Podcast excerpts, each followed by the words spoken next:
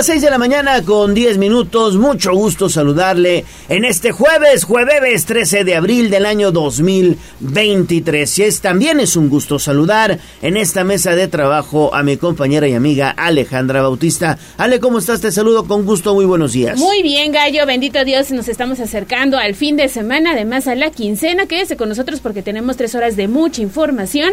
Hagamos juntos las noticias. Usted se reporta con alguna foto, algún video, mensaje de voz de texto al 22 23 90 38 10. Esperamos que nos pueda compartir un hecho de vialidad, un servicio social, alguna falta de servicios públicos que con mucho gusto le vamos a ayudar o simplemente hacernos un comentario sobre las noticias que le vamos a presentar a lo largo de estas tres horas de emisión de Tribuna Matutina. Exactamente, o directamente en el estudio al 222-242-1312 y también estamos en redes sociales, en Facebook como Tribuna Vigila y en Twitter como arroba Tribuna Vigila. Vámonos con información de la ciudad. Instagram, Tribuna Noticias. Mi ciudad es la cuna de un niño dormido Hablemos de nuestro pueblo. El reporte de la capital poblana. En Tribuna Matutina. Son las 6 de la mañana con 11 minutos, ya se lo adelantaba en nuestro resumen inicial. Quedan solo 15 días para que usted cumpla, si no lo ha hecho, con el pago del control vehicular. No habrá nueva prórroga, mi estimada Pili. Te saludo con gusto, buen día. Buenos días, pues en realidad no son 15, solamente son 11 días hábiles los que restan para pagar el control vehicular y todavía faltan por hacerlo más de 150 mil propietarios de unidades automotoras, por lo cual la Secretaría de Finanzas eh, pues está haciendo un último llamado para acercarse al CIS para cubrir con esta obligación fiscal. Así lo señala la propia titular Teresa Castro Corro al hacer un balance de cómo se ha cubierto este requisito. El año anterior, con el tema de pandemia, la regulación económica, darle mayor accesibilidad, se dio una prórroga de hasta junio.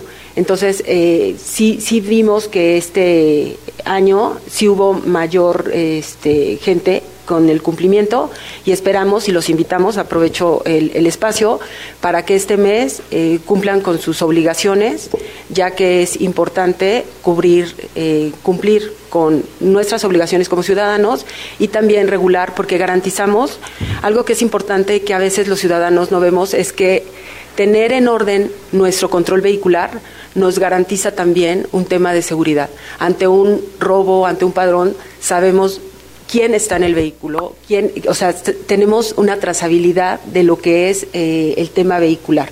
Y Puebla es de los estados que tiene un mayor control. Y podemos, eh, tiene unas tarifas, eh, la verdad, accesibles. si ustedes están en orden en todas sus obligaciones, no pagan la tenencia, ¿no? Y ese beneficio es en, en pro de las familias y de la economía familiar, ¿no? Entonces se pagan cerca de 600 pesos para poder estar en orden y tenemos eh, vehículos, la meta son 760 mil aproximadamente. Y bueno, es que el periodo de eh, donde vence ya es el 28 de abril. Por eso te repito que son días hábiles, no hay que contar ni sábado ni domingo y por eso quedan 11 días para este cumplimiento. No habrá más ampliación como ocurrió el año pasado aunque se tiene ya, como decía la secretaria, un padrón de un millón de unidades, los que están obligados a pagar control vehicular son 760 mil unidades. Este es el reporte sobre este tema, mi querido Gallo. Oye, Pili, recuérdanos qué pasa si no pago el control vehicular. Bueno, pues eh, ya lo decía la secretaria, pues tendrías entonces que pagar tenencia lo cual, bueno, pues representa un gasto, pues sí, bastante, bastante oneroso, de acuerdo, claro, al costo de la unidad. Pero otro, otro tema es que fíjate que ayer se hablaba de que muchos conductores pues acuden al CIS a pagar su, su pago de control vehicular y se encuentran con que eh, primero tienen que pagar fotomultas porque de lo contrario pues no les pueden recibir el control vehicular. Eso es indispensable y bueno, pues muchos conductores ni siquiera saben que tenían multas y entonces cuando acuden a pagar o lo intentan hacer en línea, pues no pueden porque primero tienen que pagar las fotomultas que ya sabes se aplican cuando hay una conducción por exceso de velocidad o porque se comete alguna infracción. Así que, eh, pues a veces ese es el problema, ¿no? De que deben multas y que, bueno, a veces incluso son eh, en monto superiores al propio pago de control vehicular. Ese es el reporte, Gallo.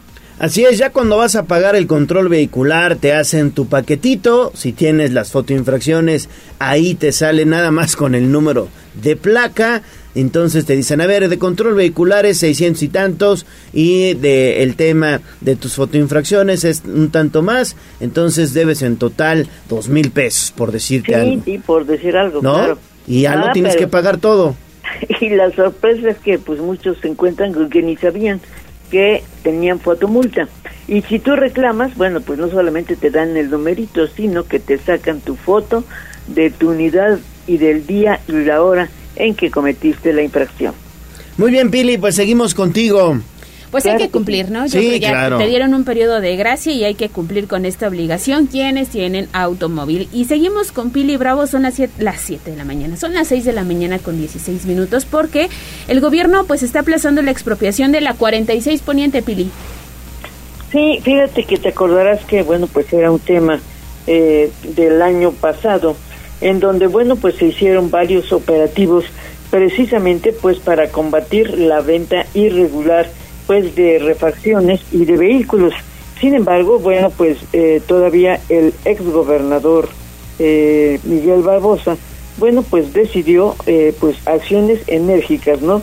Y ordenó que se expropiara incluso pues toda esa zona después pues de los resultados que se tuvieron. Sin embargo, bueno, pues han cambiado los tiempos, las circunstancias y se mantienen los operativos para combatir pues la compra-venta de estas refacciones que por lo general eran robadas. Pero sin embargo, pues los tiempos han cambiado y el gobernador Sergio Salomón señala. El tema de la 46 Poniente, bueno, pues sin duda es un gran tema, un tema legal que se logró contener, que fue una acción importante, que se ha mantenido bajo ese esquema, pero eh, se está haciendo el análisis jurídico por la gran el gran número de propietarios que existe y que no es un predio que está totalmente compactado, ¿no? sino que son diferentes dueños, lo que hace que el análisis legal lleve mayor tiempo para poder tener eh, la definición total, ¿no? Y bueno, pues por eso el tema, digo, ah, sobre todo ahora en la situación financiera en que estará el gobierno del estado, bueno, pues el tema seguirá en estudio y bueno, pues mientras tanto seguirán también los operativos para no permitir que continúe la venta de refacciones, sobre todo pues que provienen de dudosa procedencia. Es el reporte, Ale. Sí, es una situación, mi estimada Pili, que recordemos, se habló en su momento cuando precisamente eh, se realizaron diferentes operativos policiales en esa zona y también en la en la cuchilla porque eh, incautaron digamos decomisaron muchas muchas autopartes aparentemente de dudosa procedencia como dices y que no tenían sus propietarios facturas digamos para pro- para para comprobar su legal procedencia no Exacto, y la mayor parte, bueno, pues de los establecimientos que fueron intervenidos, pues promovieron ya amparos, eh, sin embargo, pues no, nunca van a recuperar la mercancía eh, que se les aseguró. Los negocios que están legalmente establecidos, pues esos están operando, pero ayer también se decía que bueno, esto habrá de continuar en operativos de manera sorpresiva cuando resulte necesario y bueno, pues serán aleatorios, pues para precisamente para mantener esa vigilancia. Muy bien, Pili. Seguimos contigo, por favor, porque, bueno, ayer dábamos a conocer en torno a esta situación que sucedió allá en la Secretaría de Finanzas, donde, pues, el gobierno del estado actual tuvo que pagar poco más de 2.600 millones de pesos a la Secretaría de Finanzas. Luego hablamos de otro, una inversión fallida en Accendo Banco. Y ayer se dio la renuncia pues del director de análisis de gasto, ¿no? Fíjate que Rafael Agustín Huerta Sánchez se desempeñaba como encargado del despacho, no era director, era encargado de despacho de programación, seguimiento y análisis del gasto de la Secretaría de Finanzas.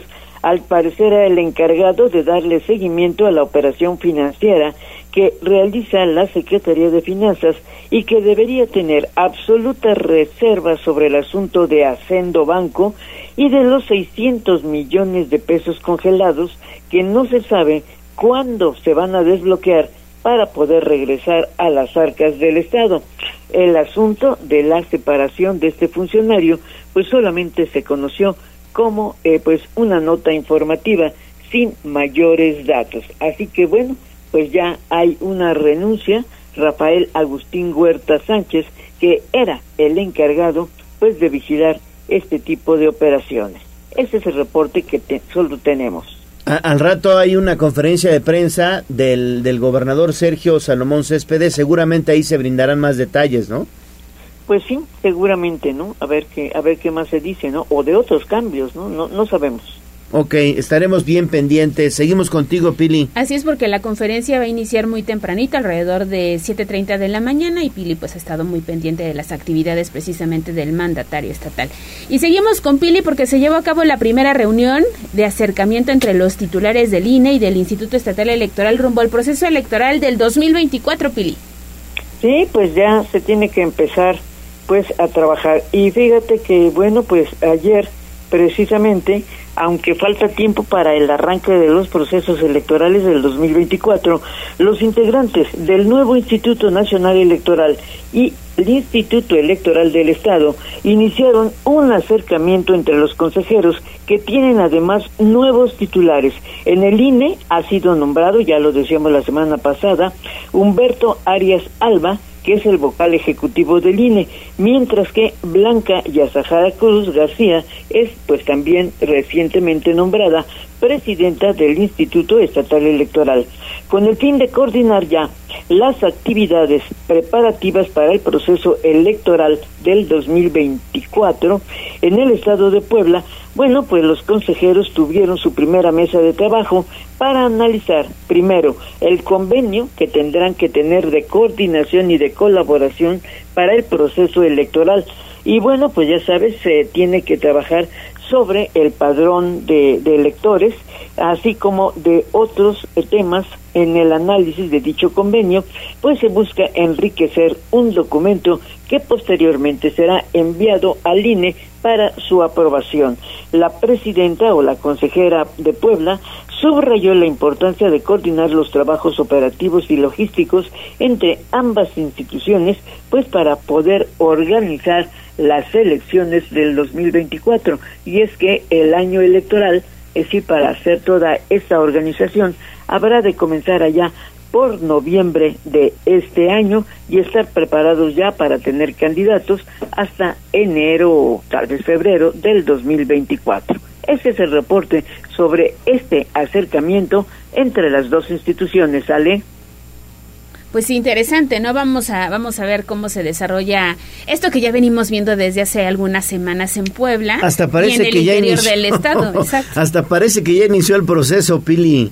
Los actores políticos, ya sabes, no tienen que salir a escena antes de que de que pase otra cosa, ¿no? Santo que no antes es de las reglas, pues ya están, ya ya se les ve. Exactamente. Gracias, Pili. Regresamos contigo más adelante. Son las 6 de la mañana con 24 minutos. Nosotros estamos iniciando apenas, apenas tribuna matutina. Les recuerdo nuestra línea de comunicación vía WhatsApp abierta para todos ustedes. 22 23 90 38 10. Sí, y fíjate que ya tenemos mensaje desde Zapotitlán de Méndez, nos mandan una fotografía y un video de cómo amanece esta bellísima zona. Oye, eh, el río que pasa por ese lugar, la verdad es que es un paisaje digno de reconocer y un saludo para quienes nos sintonizan hasta esta parte de Puebla. Zapotitlán de Méndez, allá en la Sierra Norte de Puebla. Vamos a subir las imágenes a redes sociales para que usted las pueda observar. Estamos en Tribuna Vigila, en Twitter arroba Tribuna Vigila y en Facebook Tribuna Vigila. Vamos a hacer una pausa y volvemos con más información. Vamos a un corte comercial y regresamos en menos de lo que canta un gallo. Esta es la magnífica, la patrona de la radio.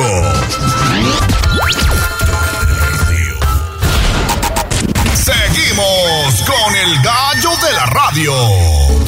Instagram, Tribuna Noticias. Mi ciudad es la cuna de un niño dormido. Hablemos de nuestro pueblo.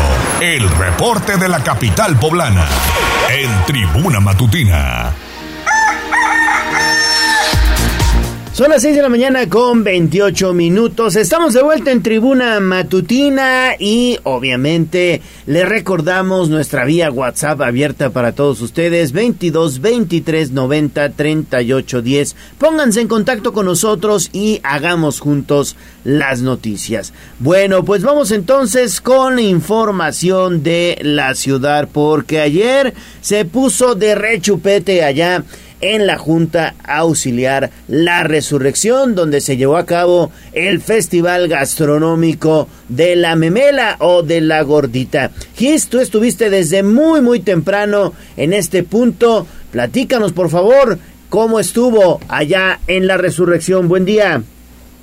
Excelente día, Gallo. Te saludo con gusto, igual que a nuestros amigos del auditorio. Precisamente el presidente municipal de Puebla, Eduardo Rivera Pérez, inauguró la edición número 13 del Festival Gastronómico y Cultural de la Memela 2023, que se realizó este miércoles 12 de abril en el atrio de la Parroquia de la Resurrección, esto en un horario de 8 y hasta las 18.30 horas.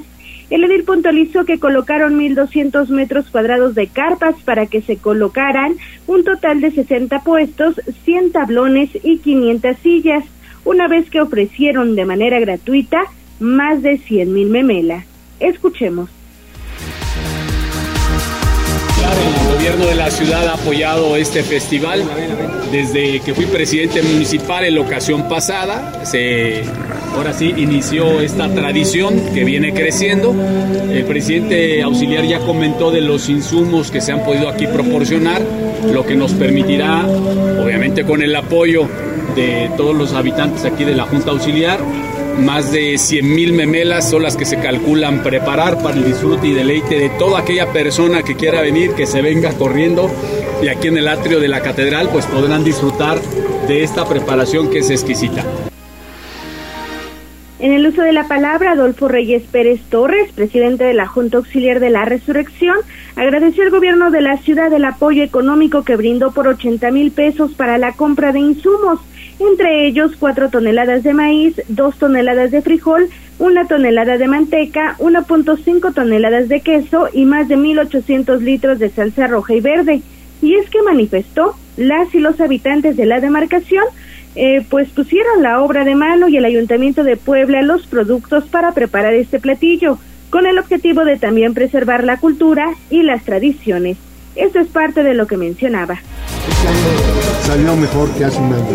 Se lo agradezco, ¿por qué? Porque nos apoyó con unos insumos y la verdad se compró cuatro toneladas de maíz, una tonelada de frijol y aproximadamente una tonelada de manteca, chile, picante y todo, los consumos.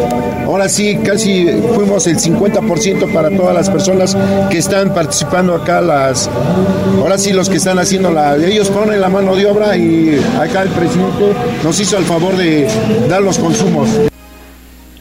Por último, Fabián Valdivia Pérez, director del Instituto Municipal de Arte y Cultura, recordó que este Festival de la Memela pues no fue como los anteriores porque se presentaron diversas actividades artísticas y culturales, entre ellas la presentación de la Banda Sinfónica Municipal y el Quinteto de Metales, así como el de Alientos y Madera. El reporte Gracias, gracias Gis. Bueno, pues está muy muy bueno. Allá estuvo muy muy bueno en la resurrección. Pero muy sabrosa. Estuvo, muy sabrosa la estuvo, estuvo exquisito, exquisito el tema. Hay más, ¿no? Sí, hay más. Oye, porque fue un mar de gente la que se dio cita precisamente en esta Junta Auxiliar GIS. Muy buenos días. Y tuviste la oportunidad de platicar con Viridiana Pérez, quien ofreció, escuche, nada más y nada menos, 1.200 gorditas. La verdad es que es todo, pues una labor. Oye, tienen que estar por horas paradas estas personas que se dedican a su elaboración, haciendo la memela, echándole la salsita verde o roja, acompañada de su quesito y su cebolla, ¿no, Gis? Así es, Ale. Fíjate que Viridiana Pérez Pérez, quien ofreció junto con su familia aproximadamente 1.200 gorditas durante este Festival Gastronómico y Cultural de la Memela 2023, pues puntualizó que es un orgullo ser de la resurrección y ofrecer el esfuerzo de muchas manos trabajadoras durante un día tan importante para esa comunidad. Refirió que desde hace un mes inició la organización, pero desde las primeras horas de este miércoles 12 de abril, la familia Pérez Pérez puso manos a la obra, una vez que preparó más de 40 litros de salsa verde y 40 litros de salsa roja, un bote y medio de frijol, 100 kilos de masa, así como una buena cantidad de queso, quesillo y cebolla. En entrevista con Tribuna Noticias señaló que esta, esta feria significa mucho no solo para su familia, sino para tíos, primos, sobrinos y vecinos, porque representa la labor que con mucho esfuerzo y sacrificio llevan a cabo todos los días para poder sacar adelante a su familia. Escuchemos. Pues mucho porque, bueno, de aquí, bueno, sacamos adelante de aquí nuestras familias, este, y pues también pues agradeciendo a todas las personas porque todas las mujeres y hombres desde que cultivan el, el maíz, lo siembran, es un esfuerzo grande, manos trabajadoras y este pues es un orgullo este ser pues originaria aquí del pueblo de la resurrección. Y es que compartió su madre, su suegra, sus primas, sobrinas y tías tienen negocios en Misiones de San Francisco y la Junta Auxiliar de la Libertad, y de ahí que todos los días acuden a vender su trabajo que inicia desde las seis horas en el molino. Indicó que el esfuerzo lo realizan principalmente las mujeres de esta comunidad, ya que tienen que cumplir la labor de ser madres y trabajadoras. De ahí que después del molino regresan a casa para cambiar y alimentar a sus hijos, llevarlos a la escuela y posteriormente viajar a la ciudad para vender memelas, tacos, quesadillas, entre otros productos derivados del maíz. Escuchemos. Nos empezamos a organizar desde hace como un mes. Hoy toda la noche no se puede dormir porque hay que echar el tamal en los botes, la salsa, la preparación, este, ir al molino, pasar el frijol, la salsa, la masa, picar cebolla. Por si te das cuenta son aquí como aproximadamente nueve botes de masa, este, cuatro botes de salsa de roja y de verde y un bote y medio de frijol. Si tiene 40, son 40 litros. De cada salsa. De cada salsa. Y de frijoles, queso y todo lo demás. Son como 60, 60 kilos. Viridiana Pérez Pérez agradeció a las y los visitantes que acudieron a la parroquia de la Resurrección para probar y disfrutar de una memela, pues afirmó que hombres y mujeres hacen un gran esfuerzo para preparar el platillo, ya que inicia desde la siembra del maíz y concluye con la elaboración de la misma gordita. El reporte. Bueno, pues ahí está entonces esta interesante información de la feria de la memela y en la resurrección. ¿Cómo le dicen, la memela o la gordita? Gallo, nos comentaban también que es la memela, sin embargo se estilizó pues para que no se escuchara tan fuerte el nombre le pusieron gordita, pero tradicionalmente y originalmente es memela. Claro, es la memela, exactamente. Aquí en Puebla sí se conoce como la memela, ¿no? Exactamente, además son deliciosas. Fíjate, Gis, y bueno, ya nos comentarás cuántas te comiste, pero estaban dando dos por persona. Dos por persona. Había nada más que, digamos, adquirir la bebida, pero pues estaba súper bien. Yo vi muchas familias completas que se dieron cita ya en esta junta auxiliar. Sí, Ale, la verdad es que sí, también fueron dos, una verde y una roja para probarlas bien. Y bueno, eh, eh, comentar esa parte que ellos ayudan de la venta de la bebida, de los refrescos o del agua. Y entonces, si acudíamos nada más a visitar, era una gordita gratis, pero si se compraba la bebida, eran dos. Sí, ¿y cuál salsa te gustó más? La roja. La roja, sí. Sí, a La mí roja, también, fíjate, sí. es mi favorita. A mí también me gusta mucho la roja. Ah, hacen hacen una, una salsa roja de chile habanero que, uff, no te cuento, ¿eh? Pero no para las memelas. Luego les diré quién hace esa buena salsa Mm. roja de chile habanero. Oye, ¿y hubo micheladas? Eh, en el recorrido que hicimos, Gallo, que eran aproximadamente a las nueve y media de la mañana, diez de la mañana, todavía no había micheladas, la verdad. Todavía era muy temprano. Yo creo que sí. Pero oye, están eh, pues exhortando sobre todo a que no se vendan precisamente micheladas o bebidas embriagantes en sitios donde no cuentan con permiso para hacerlo. Incluso se habla ya de que serán muy, muy, eh, sobre todo penado o sancionado esta práctica, ¿no? Así es, Gallo, y es que es necesario sancionar a dueños de casas, estacionamientos, jardines, patios y accesos de departamentos que venden de manera clandestina micheladas y otras bebidas alcohólicas. Esto fue lo que aseveró el alcalde Eduardo Rivera Pérez. Y es que luego de que Fernando Sarur, presidente de la Comisión de Seguridad, Justicia y Protección Civil, propuso incluir dichos sitios en el artículo 619, mismo que establece sanciones de 100 a 500 sumas, es decir, de 10.374 a 51.870 pesos, y clausurar definitivamente pues estos sitios, el edil coincidió en que es necesario tomar estas medidas al respecto. Indicó que es importante buscar evitar comportamientos indebidos que han ocasionado conflictos o riñas, principalmente en unidades habitacionales y juntas auxiliares.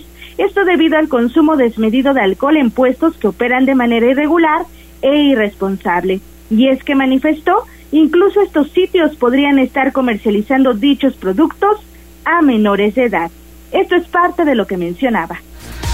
La verdad es que sí es necesario tomar medidas al respecto. Seguimos teniendo muchas quejas en unidades habitacionales, en juntas auxiliares, del consumo irresponsable del alcohol y se hace, hay que decirlo de esta manera, que no es propicia, que no es adecuada. Entonces, sí tenemos que buscar mecanismos para que la autoridad, a través de la denuncia ciudadana, pueda evitar este tipo de comportamientos indebidos que, insisto, son los que han ocasionado en algunos de los conflictos o riñas que hemos tenido en juntas auxiliares o unidades habitacionales, pues por el consumo de alcohol. Y en muchas ocasiones han sido por estas clásicas ¿no? Eh, tiendas o dispendios de micheladas que lo hacen de manera irregular y en forma irresponsable. Es importante señalar, Gallo, que este martes 11 de abril, Sarur Hernández propuso sancionar y clausurar a dueños de viviendas, estacionamientos, jardines, patios y accesos de departamentos que vendan bebidas alcohólicas. Dejó en claro que precisamente el objetivo es contener la venta clandestina de bebidas embriagantes que se origina en estos espacios, así como actos violentos debido a la ingesta desmedida. Y por ello, la propuesta será analizada por los integrantes precisamente de la Comisión de Seguridad, Justicia y Protección Civil para que posteriormente se presente ante el Cabildo para su posible aprobación y también aplicación. La información. Perfecto, Gis, muchísimas gracias. Seguimos contigo. 6 de la mañana con 41 minutos y hay buenas noticias, Gis, porque el presidente municipal Eduardo Rivera está anunciando la construcción de un complejo de seguridad. Así es, Ale. Fíjate que debido a que buscan dignificar la infraestructura del lugar de trabajo de las y los policías, el alcalde anunció la construcción de este complejo de seguridad pública municipal, por lo que la propuesta del predio se presentará este viernes 14 de abril ante el Cabildo. En entrevista, el edil puntualizó que el actual Centro de Dirección de Emergencia y Respuesta Inmediata ya es insuficiente para una operación moderna y eficiente por parte de la Policía Municipal. De ahí que estudian la posibilidad de adquirir un terreno, mismo que tendrán que autorizar las y los regidores del gobierno de la ciudad. Indicó que el objetivo del nuevo espacio es construir un complejo moderno y con insumos de tecnología de primera punta para que las y los elementos con las capacidades adecuadas lleven a cabo un buen trabajo. Así lo decía. y el complejo Deri, en donde se encuentra actualmente, ya es insuficiente para una operación moderna, eficiente por parte de la Policía Municipal en Puebla. Entonces estamos sí, analizando la posibilidad de adquirir un predio, un predio que tiene que autorizar el cabildo, el, el ayuntamiento por parte de los regidores y las regidoras. Se estará eh, presentando probablemente este próximo viernes para su análisis y en su caso aprobación y que teniendo la autorización del cabildo se pueda adquirir este predio y poder construir este complejo de seguridad pública municipal. Rivera Pérez reiteró que el tema de la seguridad es uno de los más importantes y apremiantes y de ahí que recordó que han invertido en graduar a más de 700, a 370 elementos, comprar 300 unidades entre patrullas y motocicletas, instalar cámaras de videovigilancia, entre otras, y por ello ahora se enfocarán en dignificar la infraestructura para elaborar de manera eficiente y eficaz. Y es importante recordar, Gallo, que eh, pues este centro de seguridad pública municipal, también Ale, pues eh, se colocará cerca de la actual sede de la DERI, esto con el objetivo de no erogar una cantidad más grande de recursos por el tema de las antenas y todo lo que también conlleva este complejo de seguridad pública municipal. El reporte. Entonces, ¿estará muy cerca de Rancho Colorado? Así es, Gallo. Mencionaba el alcalde que será cerca de Rancho Colorado, sin embargo, no precisó ni confirmó la información, pero sí precisó que eh, esta es la estrategia precisamente para no estar moviendo antenas o no estar moviendo equipo, que también eh, se necesitaría una gran cantidad de recursos para estarlos trasladando. Muy bien, muy bien, Gis. Pues muchísimas gracias por esta información. Regresamos contigo más adelante. Son las 6 de la mañana con 44 minutos. Y bueno, el próximo domingo 16 de abril, la ciudad de Puebla cumplirá 492 años desde su fundación. Y por eso consideran que desde ahora ya se debe crear un comité que comience a preparar los festejos de los 500 años. ¿No es así, Pili? Así es, para conmemorar estos 500 años de la Fundación de Puebla, desde ahora se debe constituir un comité o una agrupación para que, eh, pues desde ahora, proponga un programa conmemorativo en el que deberán participar no solo el ayuntamiento de la ciudad, sino el gobierno del Estado, y la sociedad, señaló ayer el secretario de Cultura Sergio Vergara, al conocer el programa Ayer Barriando que presentaron pues tanto el ayuntamiento como organizaciones artísticas de folclore que el próximo domingo van a ofrecer en la explanada de San Francisco y de Analco para conmemorar el 492 aniversario de nuestra capital. El secretario de Cultura Sergio Vergara señala que quedan ocho años para preparar esta gran celebración sin importar qué gobernador o qué alcalde gobiernan o qué partido pertenezcan. Lo importante es crear un comité para que desde ahora pues se organicen los festejos. Esto decía Sergio Vergara hacer un comité, que es lo propio que pide la UNESCO, para que para podamos festejar los 500 años. Pero los 500 años de la fundación de la ciudad, pero también de toda la parte del por qué se funda esta ciudad, quiénes fundan esta ciudad, que fueron las zonas de los este, de los pueblos originarios. Entonces tienes que festejar a los huejochingas, a los tlaxcaltecas, a los de a los de a los de Cuautinchan, toda la gente esa que vino a fundar esta ciudad. Y automáticamente, pues ahí este eh, vamos a poder, ¿cómo se llama?, integrar. Y tiene que ser gente pues, más joven, porque es la que la, para darle continuidad a toda la historia de la ciudad. Nosotros, pues ahora en, la, en el propio 16 eh, de este, de este año, nosotros sí ya vamos a proponer, a proponer una, una parte de la creación. Y vuelvo a insistir, con la parte de la ciudad, pero también con la parte de la participación de estos pueblos que vinieron de fuera. Hay que recordar que, bueno, pues los constructores de nuestra ciudad eh, primero la iniciaron pues del lado oriente, pero que eh, fueron arrasadas por las aguas del río San Francisco para después volvieron a empezar del lado poniente, donde hoy es nuestra capital poblana. Sin embargo, del otro lado del río siempre quedaron pues los barrios fundacionales y por eso está proponiendo, Sergio Vergara pues un plan de rescate de los cuatro barrios que son Analco, La Luz, El Alto, San Francisco, que lamentablemente pues por el abandono de muchos años están afectados en un 60%. La propuesta ahora es aprovechar todas esas superficies e inmuebles para rehabilitarlos y devolverles pues su vocación habitacional. Pues esa es la propuesta del secretario de Cultura. Sí, es un plan de rescate de los barrios fundacionales cuyo pues eh, proyecto ya existe, Pili, desde el exgobernador eh, Miguel Barbosa se hablaba mucho ya de ese tema, incluso iniciaron los trabajos allí en el barrio del Alto con la dignificación del mercado y poco a poco dignificar esos eh, sitios históricos. Sobre todo eso, ¿no? Porque muchos, eh, ayer me explicaba Sergio Vergara, que pues muchos, y lo sabemos, muchos de estos inmuebles pues quedaron en decadencia.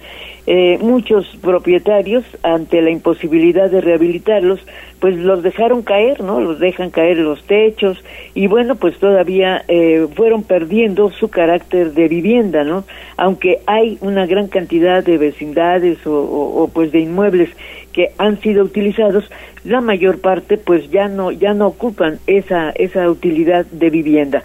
Por eso la propuesta es que vuelvan en lugar de hacer crecer más nuestra ciudad que pues ha crecido mucho hacia todo, sobre todo hacia el sur, bueno, pues que se puedan aprovechar esos espacios y volver a hacerlos habitacionales. Y bueno, propuestas hay, ahora el problema es que haya inversores, pues para que puedan eh, trabajar en este rescate.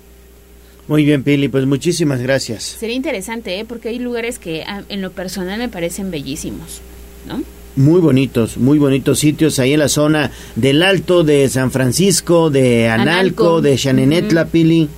Sí, sí, y, y bueno, de verdad hay viviendas que bien se podrían convertir en, en varias, en varias, en varios departamentos que, que puedan ofrecer vivienda, ¿no? Él decía, por ejemplo, Sergio, que bueno se ha ido cambiando, por ejemplo, son las obras que no se ven, que no lucen, como es la reparación, rehabilitación de, del servicio de agua, ¿no? Tú sabes que toda esa zona pues se abastecía por pipas, ¿no? Sí. Bueno, anteriormente por el río, hace siglos atrás, pero pues con el crecimiento de las viviendas se hizo pues un drenaje de barro que a través de los siglos pues ha colapsado, ¿no? Y entonces, bueno, pues se tiene que empezar por ahí, por las obras que no se ven, como es la rehabilitación de toda la red de drenaje. Perfecto, Pili, pues muchas gracias. Regresamos contigo más adelante. 6 de la mañana con 49 minutos. Vamos a hacer una pausa. Ya son 10, 10 minutos antes de las 7 de la mañana y volvemos con más información. Tu voz, la voz de los poblanos. Vamos a un corte comercial y regresamos en menos de lo que canta un gallo. Esta es la magnífica, la patrona de la radio.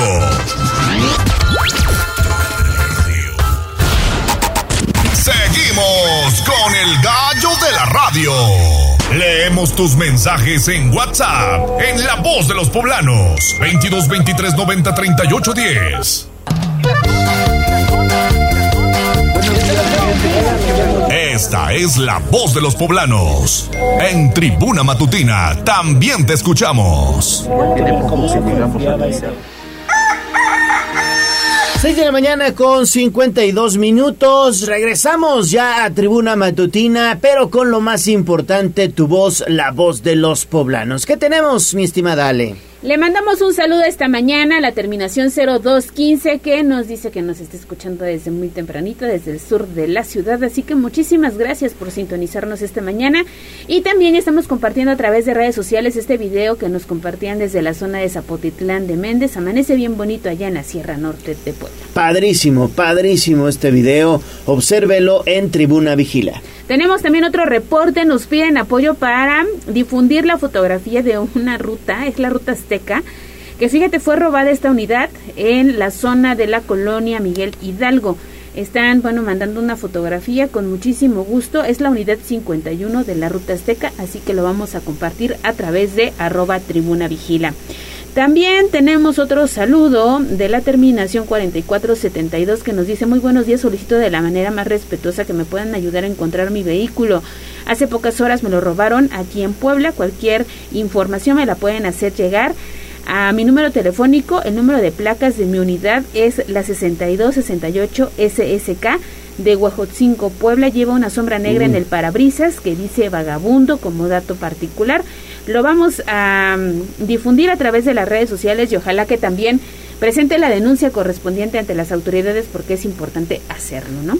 Claro, es importantísimo. Si usted fue víctima de este, de este robo o de cualquier otro robo, es importante que vaya a levantar su constancia de hecho, su eh, carpeta de investigación, que se inicie, además dejar constancia con las autoridades, porque si no, no se enteran de lo que está pasando. Exactamente. También tenemos otro reporte, nos dice, en esta ruta 72, unidad 44, va dos veces que baja pasaje donde no es parada. Dice, uno se tiene que andar andar con el pendiente porque frena, no trae placas ni delantera ni trasera, ni el número de la unidad en la parte de atrás. Ojalá me puedan ayudar a reportarlo.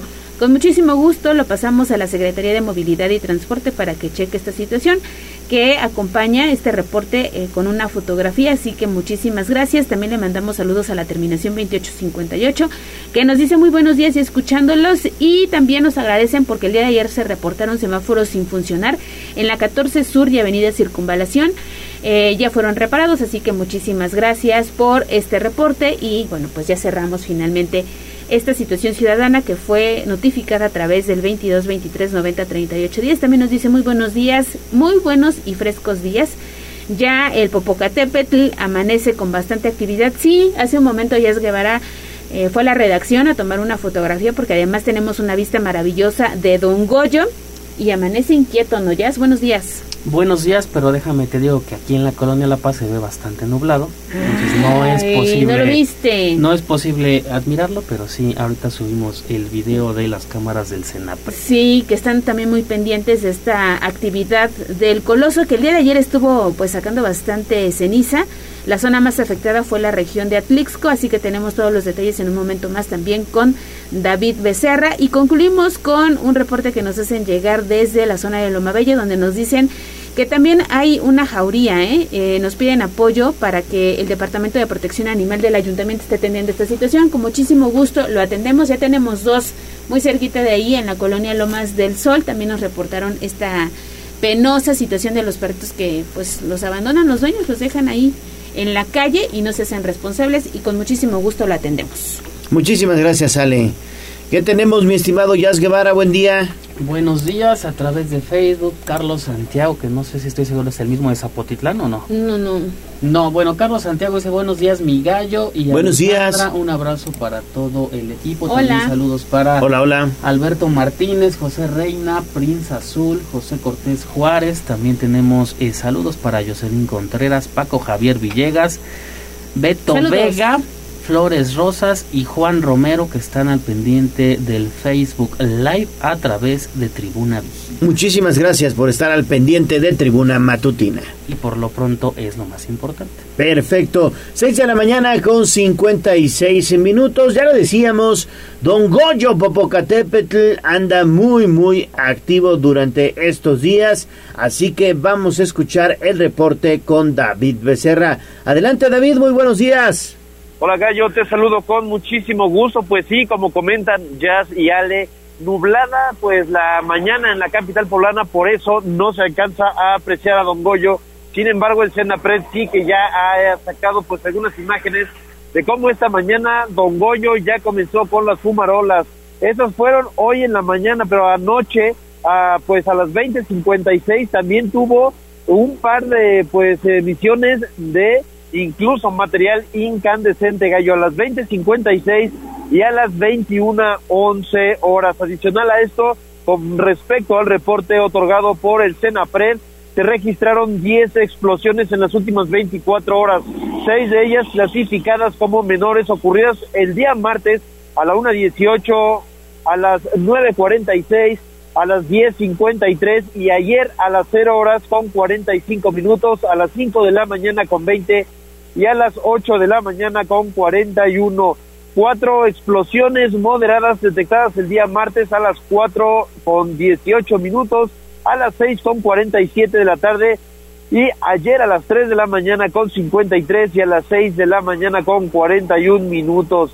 Y hubo un particular evento a las 3.53 donde pues fue con expulsión de material balístico incandescente que alcanzó hasta dos kilómetros sobre el flanco sur del cono volcánico Gallo.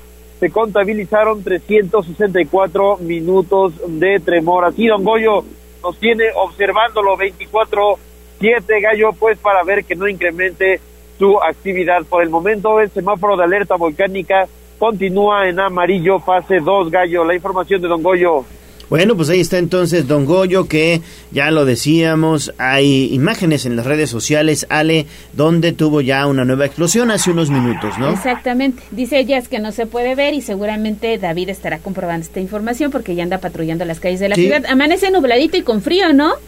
nublado y con frío, Ale, como les comentaba ya, sí, eh, sobre todo en este lado de donde se encuentran los volcanes, pues es más densa esta nubosidad, no se aprecia nada desde la capital poblana, pero como les decía, ya el Senapred pues sí ha compartido estas imágenes. Y ya que estamos contigo, cuéntanos cómo estamos en cuanto a la calidad del aire. En calidad del aire son tres monitores de los cinco los que registran buena calidad del aire, siendo estos los de Velódromo, Vine y UTP. Hay dos más, los que se encuentran justamente en Ninfas y Agua Santa, que registran calidad de aire mediana, sobre todo en partículas PM10, calidad del aire moderada, pero pues puntuaciones de 54 y 60, bastante bajas, podría estar bajando a lo largo del día para pues de registrar una calidad del aire buena justamente justamente el eh, monitor que se encuentra en la zona del velódromo ya lleva pues en eh, mantenimiento un par de días por lo que otorga datos insuficientes para medir la calidad del aire en la zona de Cuautlancingo. Gallo, dale la información. Perfecto, mi estimado David.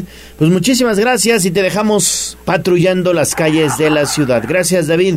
Regresamos contigo más adelante. Son las 7 de la mañana en punto. Escuchemos ahora el pronóstico del clima.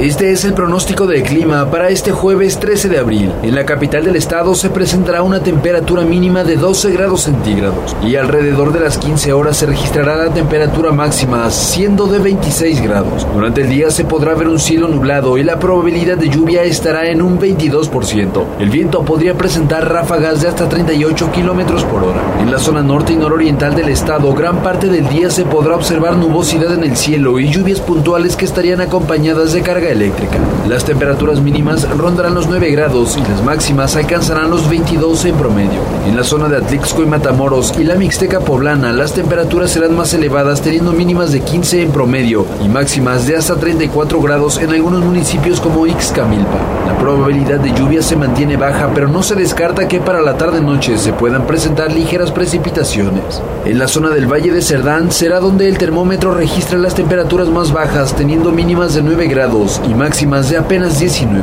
Espera un ambiente húmedo y nublado durante gran parte de la jornada. Para Tribuna Noticias, David Becerra. A un corte comercial y regresamos en menos de lo que canta un gallo. Somos la magnífica y estamos en Puebla, en el 95.5 FM y 1250 AM. Atlixco de las Flores, 99.9 FM. Y en Zacatlán de las Manzanas, 88.3 FM. La magnífica, la patrona de la radio. Seguimos con el gallo de la radio.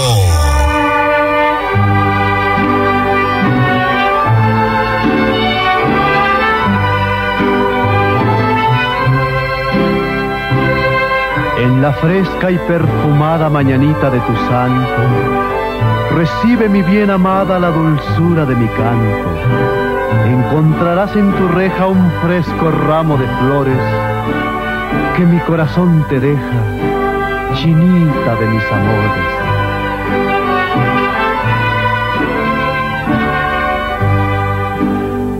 Estas son las mañanitas que cantaba el rey David a las muchachas bonitas ya estamos escuchando las tradicionales mañanitas del señor Pedro Infante porque todos los días el gallo de la radio y la voz de los poblanos festeja con ustedes que están de santo cumpleaños o de aniversario. Y les obsequiamos un pastel mediano de pastelería 520 la hora del postre. Únicamente pónganse en contacto con nosotros mándenos un mensaje de voz al 2223 90 38 10 y hoy Hoy, ¿a quién celebramos? Pues hoy es día de quienes llevan el nombre de Martín, así que un saludo, un abrazo, que la pasen muy bien y si quiere ese pastel, pues comuníquese con nosotros, pero además, mira, hay una fecha especial que también es el pretexto ideal para pues para celebrar y festejar con Pastelería 520, es el Día Internacional del Beso. Ah, hoy es Día Internacional del Beso. No, pues imagínense un buen pues un buen velvet o un buen eh, pastel de, de chocolate y eh, disfrutamos también eh, un besito con la persona a quien amamos. Está padre entonces esta dinámica. Hoy tiene un plus la dinámica, ¿verdad? El pretexto ideal. Sí, el beso de más jueves. Sí, se vale, ¿no? Se vale, claro. todos que aquí se vale. mira, se les antojó. Ya había Sí, así sí, como, sí. quiero pastel. Tiene cerca Abraham. Sí, se vale, es un beso amistoso. ¿Por qué no? Sí, póngase en contacto con nosotros si usted está de santo, de cumpleaños o de aniversario al 22 23 90 38 10 porque Pastelería 520, aparte de que está estrenando sucursal, está echando la casa por la ventana. Está estrenando la sucursal recta Cholula, que está ahí al final de la recta Cholula. Si usted viene de Cholula hacia Puebla, al final de la recta encontrará el semáforo de la gasolinería. Sobre esa misma acera, adelantito, haya las oficinas administrativas de la SEP. Y ahí está adelantito ya Pastelería 520, la hora del postre, hay gelatinas, obviamente pasteles de varios tamaños y también pueden personalizar su pastel. Así que Pastelería 520 es la tradición de una nueva generación. Ahí está la invitación para todos ustedes. Ya tenemos mensaje, nos dice el joven Abraham que nos ¿Ya? está ¿Tan rápido? Sí, mira, aquí todo se va volando.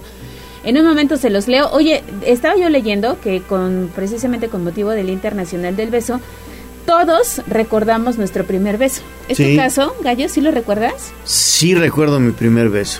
Sí, sí lo recuerdo. Claro que lo recuerdo perfectamente como si hubiera sucedido ayer. Sí, sí, sí. ¿Sí te gustó? Mi primer beso, mi primer beso fue cuando estaba en quinto de primaria. En quinto de primaria fue mi, mi primer beso. Sí, siempre he sido guapo, fíjate. Entonces se, se me acercaban las niñas muchas. No lo cree, No no, lo cree. ¿Qué le pasa? Acta, acta, acta por esa risa burlona, ya. Pues es que yo qué culpa, ¿no? ¿Sí?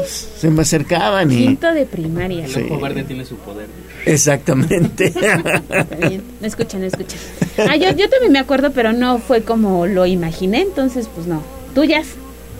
Ese no vale. Sí, pero igual estoy No contigo, no como- como, lo imagino. Ajá, no. no. pero está Sí, el, el mío fue bonito. por eso. El mío fue bonito. Tierno. Tierno, Ya bonito. que hablan de esta efeméride, en un momento más subimos unos datitos interesantes que ya preparamos para las redes sociales. Órale, va, que va. Por si estaban con el pendiente. Sí, sí, sí, hay que checar las redes sociales. Sí, y sí, nos escribe la señora Lourdes. Cruz. Dice que a ver si hoy tiene suerte porque quiere el pastel para su abuelita de 103 años. El día de ayer yo le marqué, le mandé mensaje y nada. Entonces, bueno, pues... Bueno, pues ahí si- está, ahí está, ahí está el pastel para la abuelita. Nada más que nos diga qué sucursal puede pasar. Porque sí, yo, yo me comuniqué y mira, Deberían de, venir a, visitar la sucursal de aquí de la recta Cholula. Está padre. Si usted viene aquí a la recta Cholula, al final de la recta, viniendo de Cholula hacia Puebla, ahí está esta nueva sucursal. Está bonita, está bonita. Así que bueno, pues ya tienes el pastel. Ya, ya, ya. Vamos a formalizarlo. Ya tienes el pastel para que festejes a tu abuelita de 103 años. Oye, Qué envidia, ¿eh? Que tengas todavía a tu abuelita y sobre todo de esa edad. Me da mucho, mucho gusto y muchas felicidades también. Pues ahí está. Entonces, esta información que es información obviamente muy muy buena que las personas lleguen a esa edad. Yo quisiera llegar hasta 103 años igual que tu abuelita. Muchas felicidades. los llanos de Tepic, si no estás enamorada. Sitio web tribunanoticias.mx.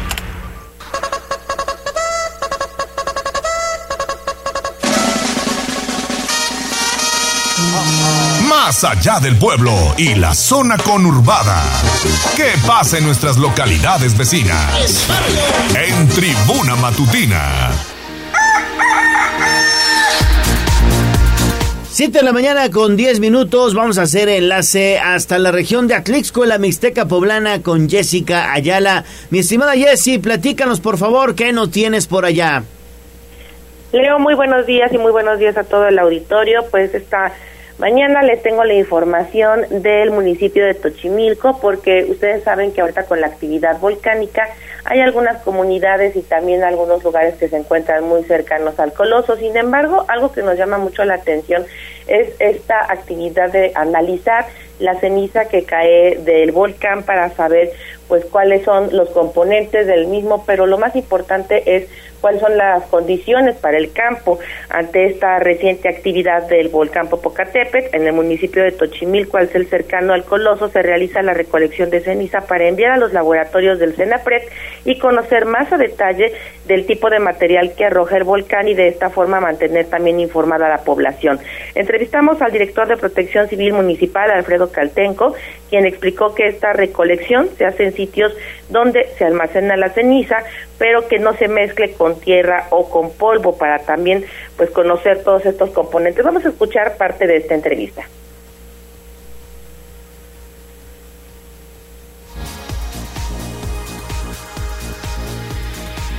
Sí, es así es. Este, estos dos últimos días ha estado con este, algunos estruendos, unas fumarolas y precisamente el día de ayer tuvimos un poco de caída de ceniza aquí en el municipio, el cual este, pues la recolectamos para mandar la muestra a Senapred, los laboratorios de Senapred y pues tener resultados de qué tipo de material está, es ese que está arrojando el volcán. Claro que no, mire, nosotros este, recomendamos a la población de respetar el radio de seguridad que, como bien sabemos y se ha difundido en diferentes medios, este, que, es de 12 kilómetros, no, no rebasar el límite de los 12 kilómetros, ya que al hacer eso pues nos exponemos nosotros mismos y al personal que vaya este, a pues, atender una emergencia a esa, a esa cercanía. Pues la población más cercana que tenemos es este Cuilotepé, las demás están más alejadas y pues no hay necesidad de que suban tanto al volcán. Y Entonces por eso siempre hacemos la recomendación de no acercarse, de respetar el radio de, de seguridad por bien de todos. ¿Cuáles son las comunidades más cercanas que tienen? Eh, dentro del municipio, aquí en Tochimilco, tenemos este, Cuilotepec, que es la más cercana. Está justamente a 12 kilómetros, 400 metros la población. Eh, de ahí seguiría la Magdalena de Alcuitlalpa, Santa Cruz Cuauhtomatitla, San Miguel eh, Tehuanipa. eh, son las más cercanas. En total, ¿cuánto es la cantidad de personas que tienen? Aproximadamente son unas ah, 4.000, 5.000 habitantes entre esas poblaciones. También dentro de esta información que proporcionó el funcionario se encuentra el estado de estas rutas de evacuación. Ahí en esta zona son al menos tres rutas las que se encuentran. El punto en donde hay cambios sería en la ruta número 9 porque nos comentan que esta ruta ya se encuentra algo deteriorada y ya se han construido otras carreteras que son más viables para poder eh, evacuar a la gente en caso de ser necesario. Y por ello en esta misma semana habrá reuniones para poder informar a la población y también indicar cuál sería ahora la nueva ruta para poder tener un acceso mucho más seguro, Leo. Así es que hay algunos municipios y también comunidades que se están preparando ante esta actividad y sobre todo recordar que estamos muy cerca de un volcán activo, de un volcán vivo y por lo tanto, pues todos los días debemos de estar muy prevenidos y también estar vigilando esta actividad. Esta es la información. Exactamente, Jessy. Sí, sí, sí. Allá Tochimilco es una de las comunidades más cercanas al volcán Popocatépetl, del lado de esa región de Atlixco. Eh, también como San Pedro Benito Juárez, ¿no? También. Así es, San Pedro Benito Juárez es una comunidad que pertenece al municipio de Atlixco y esta es prácticamente la más cercana sin embargo, en esta zona también nos comentan pues la constante que ellos están ya acostumbrados a vivir con el coloso, que ellos ya han conocido todas estas actividades y lejos de parecer que pudieran estar hasta como asustados con los estruendos, pues dicen que Don Goyo platica con ellos y que les dice que todo está controlado, que no hay nada de qué asustarse. Así es que bueno, son costumbres, también creencias que tienen las personas que se encuentran ahí muy cerca, pero sin duda nos ponen el ejemplo de que hay que mantener la calma. Exactamente, ya se acostumbraron. ¿En dónde te leemos? Gracias a través del www.contextosnoticias.com, ahí se pueden enterar de toda la información de Atlixco, de la Mixteca Poblana y de la región. Muchísimas gracias Jessy, que tengas buen día. Excelente día, muchas gracias. Oye, y a propósito de esto que nos comentaba Jessica Ayala desde la zona de Atlixco, el Senapred está compartiendo que las explosiones que ocurren en el Popocatépetl son señales sísmicas y sonoras y se trata de un fenómeno normal y no necesariamente de un indicativo del incremento de la actividad volcánica. Cabe hacer notar que la condición actual del volcán, caracterizada por la formación de pequeños domos de lava y su posterior destrucción mediante explosiones principalmente de tamaño menor a moderado, es probable que en próximos días o semanas poblaciones cercanas perciban estas fases audibles que, te digo, ya comenzaron desde hace algunos días con este estruendo que, bueno, pues ha sembrado puertas y ventanas en regiones cercanas, incluso, buenas, en algunas colonias de Puebla capital. Bueno, pues ahí está entonces la explicación. Y de Atlisco nos vamos a Tehuacán. Así es, dejamos al Popocatépetl un ratito y es momento de escuchar qué es lo que ha pasado en esta región, una de las más importantes de Puebla, conservando Medina. Alejandra Bautista, Leonardo Torija, ¿qué tal? Buen día, les saludo en esta mañana desde Tehuacán. La tarde de ayer, desconcierto e incertidumbre tuvieron muchas personas tras suscitarse en tres diferentes puntos de la ciudad disparos. Al llegar los uniformados de la policía a los sitios encontraron cartuchos percutidos sobre el asfalto, mientras que en el último sitio un vehículo abandonado con impactos de arma de fuego en los cristales junto con las llantas.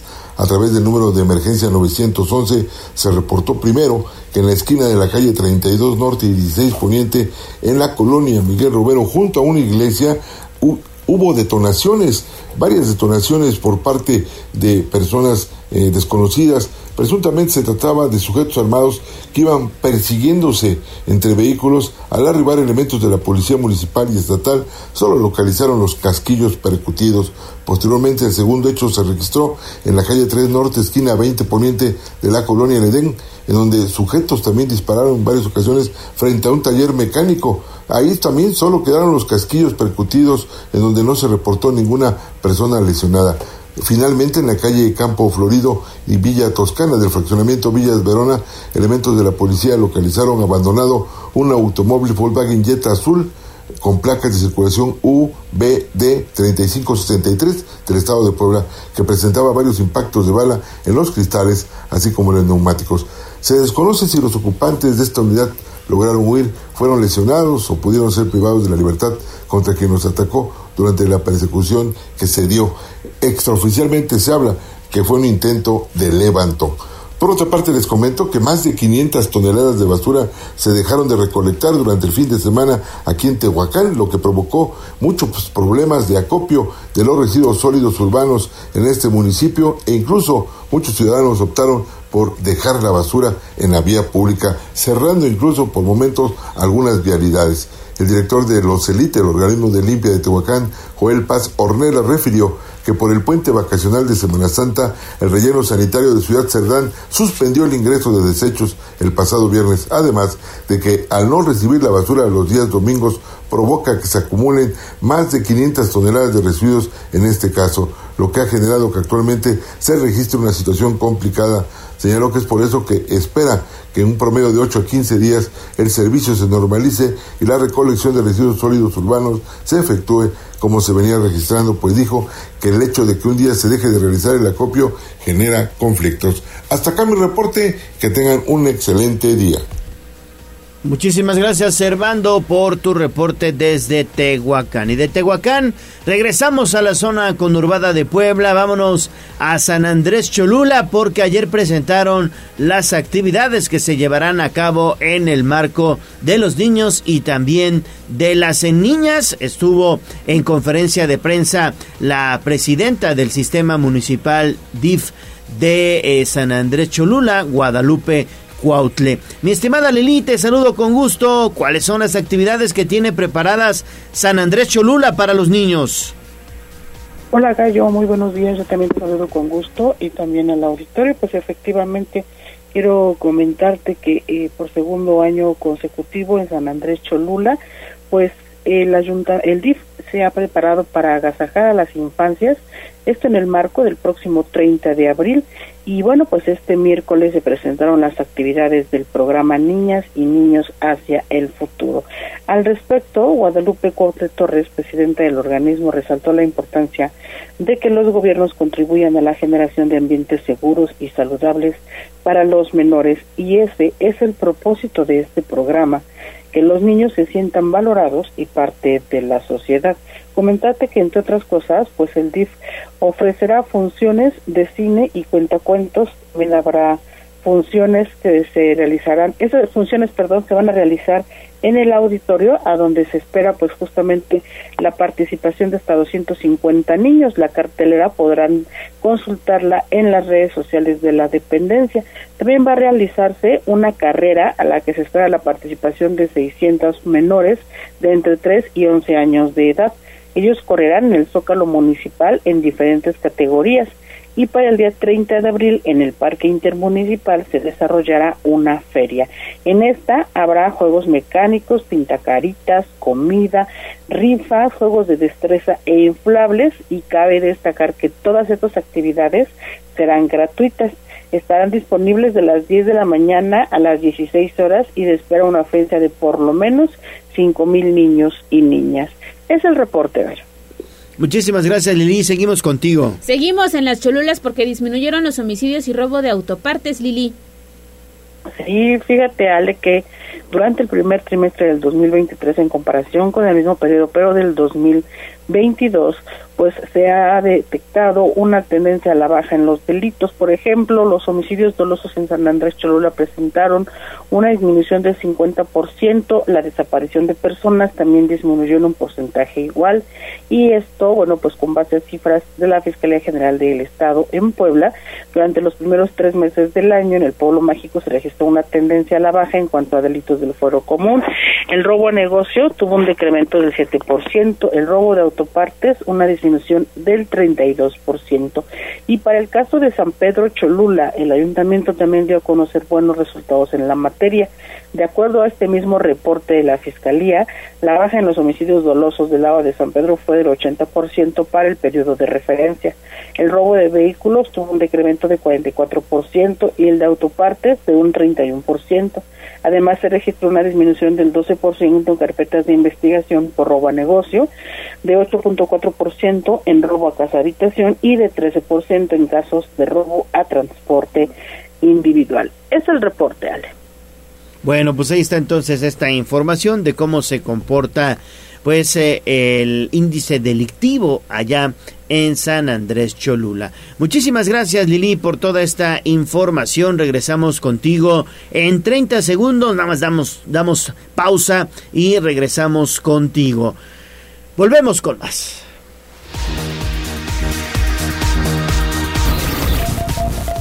Vamos a un corte comercial y regresamos en menos de lo que canta un gallo. Esta es la magnífica, la patrona de la radio.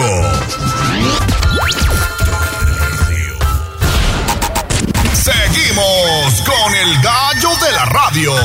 Instagram, Tribuna Noticias. Poderoso caballero una columna, tengo dos columnas, tengo tres columnas, sí. Parecen unas torres todas las monedas que yo he guardado aquí.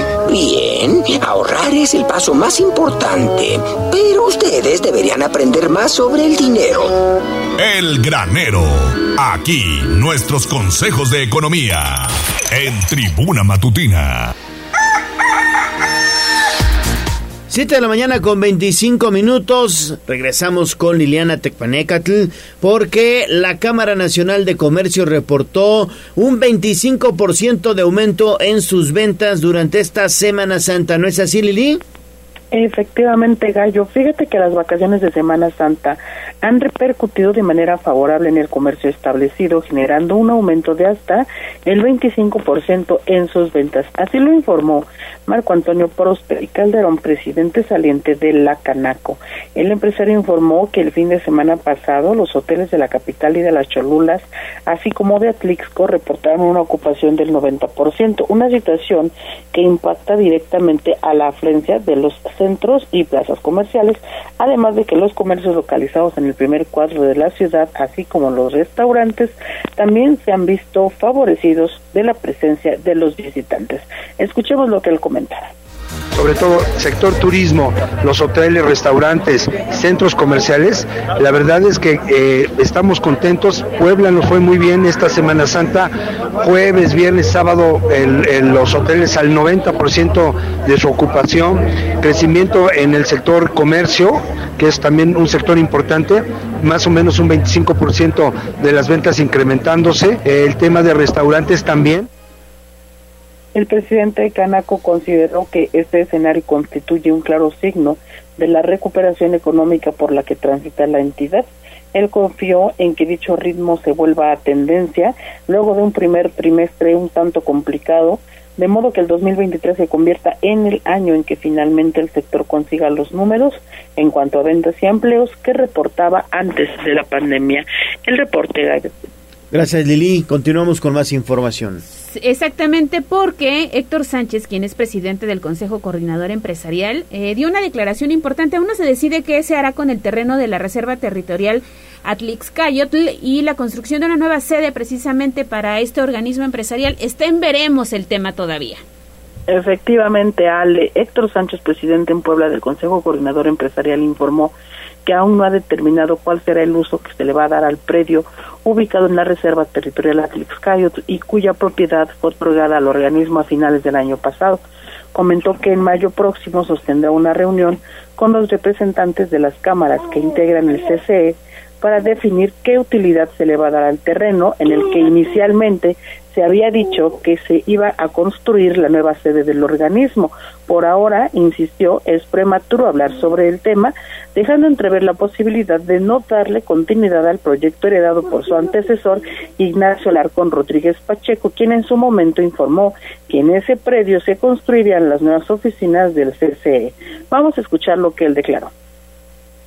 Mira, ahorita estamos justamente evaluando, realmente todavía es muy prematuro ahorita comentarte alguna cuestión en, base a eso, pero ya más adelante decidiremos qué va a pasar. ¿Existe posibilidad de que se haga otra cosa en el terreno?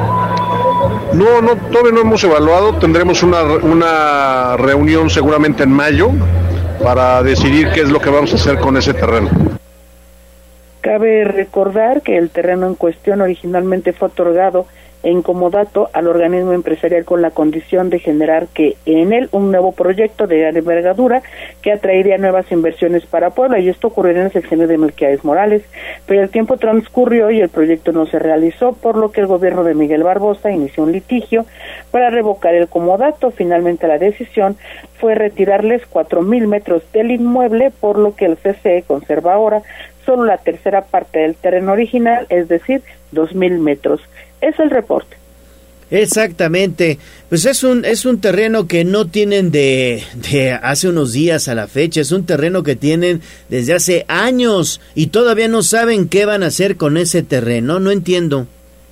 Sí, sí, Gallo, ha habido una gran polémica respecto de este predio y cabe recordar que de acuerdo pues a esta última este proceso legal que se vio involucrado, ellos, eh, me refiero a los empresarios, pues ya tienen la propiedad, ya ellos pueden hacer ahora sí que lo que quieran, incluso alquilarlo, construir algo más o venderlo, así que pues habrá que ver qué va a ocurrir con él. Bueno, gracias, gracias Lili por esta información. Siete de la mañana con 30 minutos. Hacemos enlace ahora con Pili, con Pili Bravo, porque en Lopaep los expertos en finanzas, bueno, pues hacen unas recomendaciones para evitar fraudes, principalmente con tarjetas de crédito, ¿verdad, Pili? Sí, fíjate que ayer analistas en temas de seguridad e informática de UPAEP, a Laura Margarita Rodríguez, así como el profesor Vicente Hernández Luna del Departamento de Administración de Tecnología eh, de Información y Comunicaciones, hicieron un análisis de cómo se ha incrementado hasta un 42% los delitos cibernéticos que van desde afectaciones en tarjetas de crédito hasta el robo de identidad. En una conferencia de prensa, los analistas hicieron algunas recomendaciones de cómo proteger esas tarjetas de crédito eh, como los correos electrónicos, el manejo de la banca, uso de redes sociales y sobre todo evitar el manejo de datos. Vicente Hernández señala que en el país aún no cuenta con un esquema de leyes para protegerse de esta delincuencia digital y los ejemplos han sido de escándalo como fue el hackeo con Guacamaya, quienes habrían incluso vulnerado el sistema de la Secretaría de la Defensa Nacional. Refirió también que en la Conducep todos los días se multiplican las quejas por la colonación de tarjetas bancarias y la respuesta es muy lenta o inexistente para proteger a los usuarios. Por eso la recomendación de los expertos es que tener mucho cuidado con el manejo de los nuevos mecanismos pues de información digital y sobre todo pues a la gente recomendarle pues no utilizar los datos personales eh, de bancarios y todo pues en redes sociales porque pues se está entregando prácticamente pues parte de la información de suma importancia. Eh, tener mucho cuidado cuando se utilizan las redes de, de Wi-Fi libre, porque también es otra manera pues de exponerse. Y bueno, pues ya en el caso de redes sociales, pues todavía evitar también la presentación de datos personales, donde estás de vacaciones, en fin, esos datos personales que son pues de gran relevancia. El reporte, Gallo. Así es, Pili, tener mucho, mucho cuidado con los datos que proporcionamos a las instituciones bancarias y sobre todo tener cuidado con las situaciones del comercio electrónico, Pili. Así es. Perfecto, gracias. Hasta luego. Oye, y no hay que perder de vista nuestra tarjeta, porque a veces cuando acudimos a comprar, la pierdes de vista y ahí es ahí cuando dicen te la clonan, te hacen cargos que tú no vas a reconocer un mes después. Entonces hay que tener mucho cuidado con el uso del plástico. A veces abusamos, ¿eh? Sí. Pero sí, sí, se ha vuelto así más cómodo para no traer efectivo, moneditas ahí en, en la bolsa. Ok. Sí, 7 de la mañana con 33 minutos. Antes de irnos a pausa, hacemos enlace con David Becerra. Mi estimado David, platícanos qué te encontraste, por favor. Muy buenos días. Gallo, te saludo nuevamente. Pues es que ya estaban justamente en redes sociales reportando la presencia de dos pacas de paja eh, que se encontraban tiradas justamente sobre el periférico ecológico en el tramo de, a la altura de Cuautlancingo, en el tramo que va del C5 hacia Cholula. Gallo, ya nos dimos una vuelta por ahí en el sitio, ya no se encuentran las pajas, las pacas, perdón, incluso eh, pues pudimos tomar un video donde se ven algunos automovilistas que se arriesgaron a orillarse rápidamente para pues eh, justamente quitarlas del camino. Uno de los automóviles incluso se llevó una de las pacas, otro automovilista la tomó y la aventó hacia pues el acotamiento eh, central y después continuó su marcha. Gallo, ya está la vialidad liberada, las pacas de paja ya no se encuentran en el sitio. Ah, qué bueno, porque es peligrosísimo, ¿eh? Sí, totalmente a la velocidad a la que pues van esos automóviles justamente en ese tramo del periférico que lo toman muchos como vía pues extremadamente rápida. Eh, darse un encontronazo con una paca de esa magnitud pues sí podría generar un incidente mayúsculo, Gallo. A mí me ha tocado ahí en el periférico encontrarme con rocas, con piedras. Ahí me ha, me ha tocado encontrarme en los puentes que cruzan principalmente la recta Cholula o que cruzan el Boulevard Forjadores de Puebla. Ahí hay rocas y quién sabe a quién se le ocurre ponerlas durante la madrugada sobre la, la cinta de rodamiento. Y es bien peligroso, ¿eh? David, ¿no te ha pasado? Es correcto, sí, me ha tocado ver algunas rocas, sobre todo pueden ser dos cuestiones, o dañas tu automóvil o las pellizcas y salen volando hacia otro automóvil que vaya pues también circulando en la misma dirección y bueno, puede ser peligrosísimo. Y ya ni te cuento en motocicletas, si llegas a pues golpear de frente si no la ves, eh, pues con la moto precisamente podrías llegar hasta caer, gallo, sí es muy muy peligroso y pues también con eh, la magnitud de vehículos que van circulando siempre en el periférico ecológico, Gallo. Muy bien, David, pues muchas gracias. Ahí está entonces. Oye, hay un reconocimiento al conductor y a los acompañantes Claro. del vehículo rojo, creo que es un Jetta, Jazz me dijo que era un Jetta, que se pararon y mira, este, empezaron a arrimar las pacas ante la vista de todos los automovilistas que circulan por periférico, ¿eh? Muy pocas personas, yo creo que lo haríamos y me incluyo, así que pues un saludo para este amigo automovilista que se paró y mira, hizo Muy su labor del responsable, día. sí. sí. Muy bien, David, gracias. Seguimos patrullando, Gallo. Está muy tranquila la ciudad en cuestión de tráfico, pero seguimos reportando. Menos mal, menos mal. 7.36 de la mañana, vamos a hacer una pausa y regresamos ya con toda la información deportiva. Peligroso, muy peligroso. No, no, no. Vamos a un corte comercial y regresamos en menos de lo que canta un gallo. Esta es la magnífica, la patrona de la radio.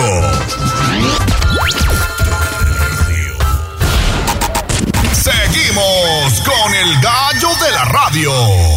En Tribuna Matutina, fútbol, béisbol, box, lucha libre, automovilismo y todo el mundo del deporte. Play Ball. En Tribuna Deportes, selección mexicana. Mexicano no soy de Adelante, mi estimado Neto, por favor.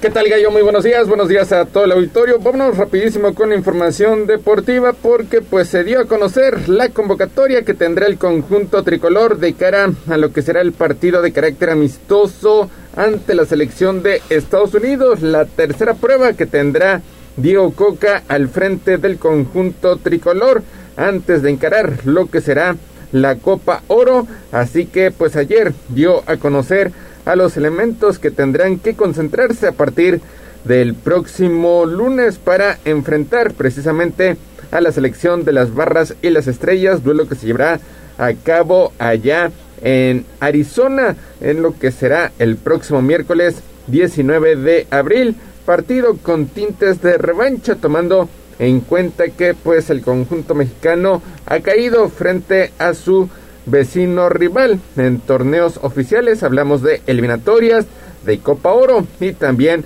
de Liga de Naciones.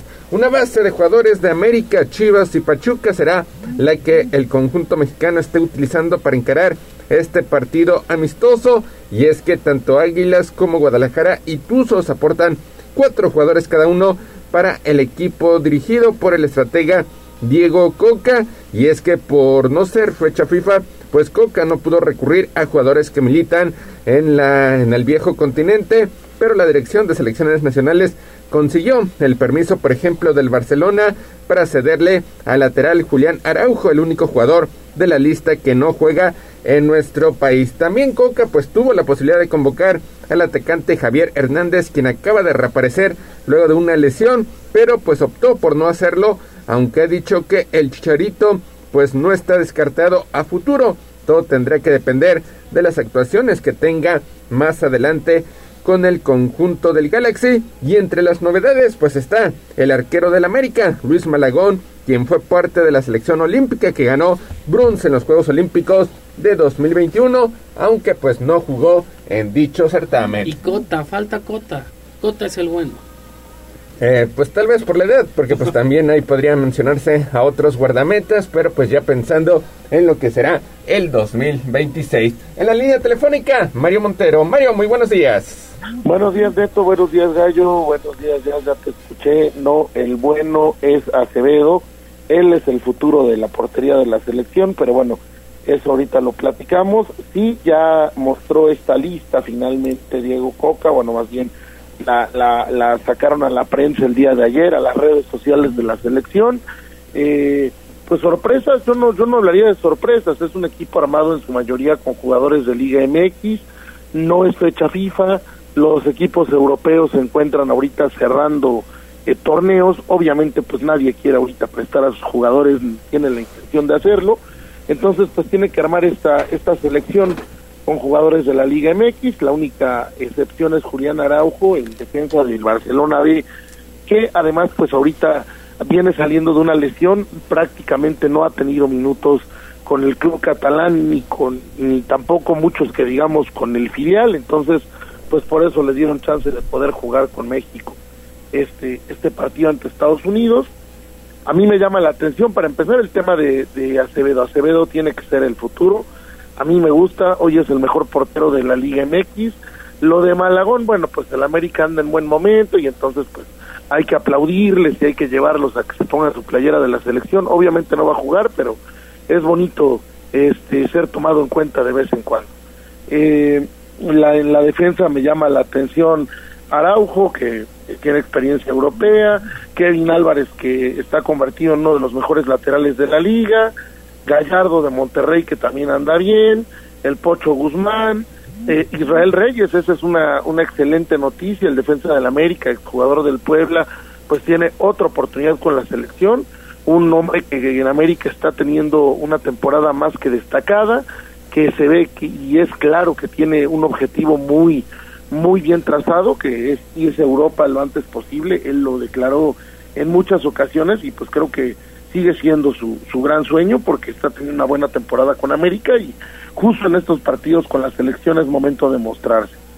El Piojo Alvarado de, de Chivas, que también está teniendo buen torneo, Antuna, este Luis Chávez, entre otros, este Aldo Rocha de Atlas, que también es otra, otra novedad, otro tomado en cuenta que había tenido buenos torneos en los bicampeonatos, Alexis Vega, que está teniendo buen torneo con Chivas, y adelante Henry Martin, que es el goleador de la liga y de la Rosa del Pachuca. Entonces, pues se arma una selección con jugadores experimentados, también con jugadores jóvenes.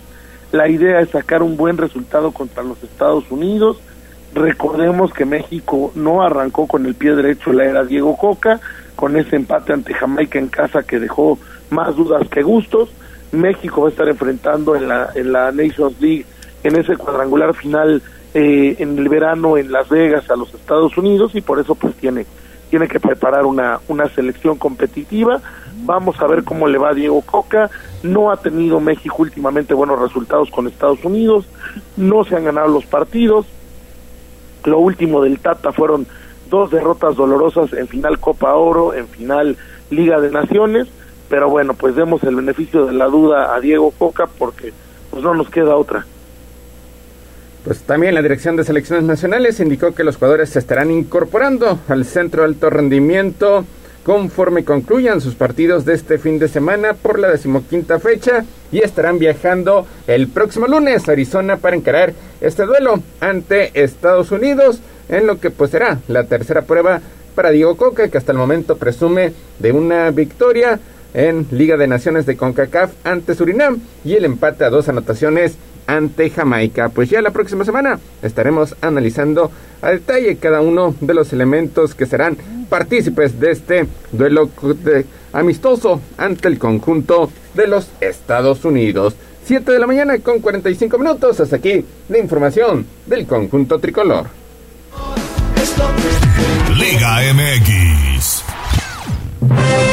Vámonos con lo que sucedió en Liga de Campeones de CONCACAF porque un equipo de la Major League Soccer tendrá la oportunidad de defender el cetro que el año pasado ganaron los Seattle Sounders. Y es que ayer el ariete argentino Julián Carranza firmó un doblete y el Unión de Filadelfia terminó empatando 2-2 con el Atlas, clasificándose a las semifinales del torneo regional de clubes donde se estará enfrentando a los Ángeles FC, uno de eh, cuyos jugadores más influyentes pues es el mexicano Carlos Vela. Y es que Filadelfia pues había ganado el encuentro de ida con un solitario gol por parte de Daniel Gazdag y está en la ronda de los cuatro mejores por segundo año consecutivo.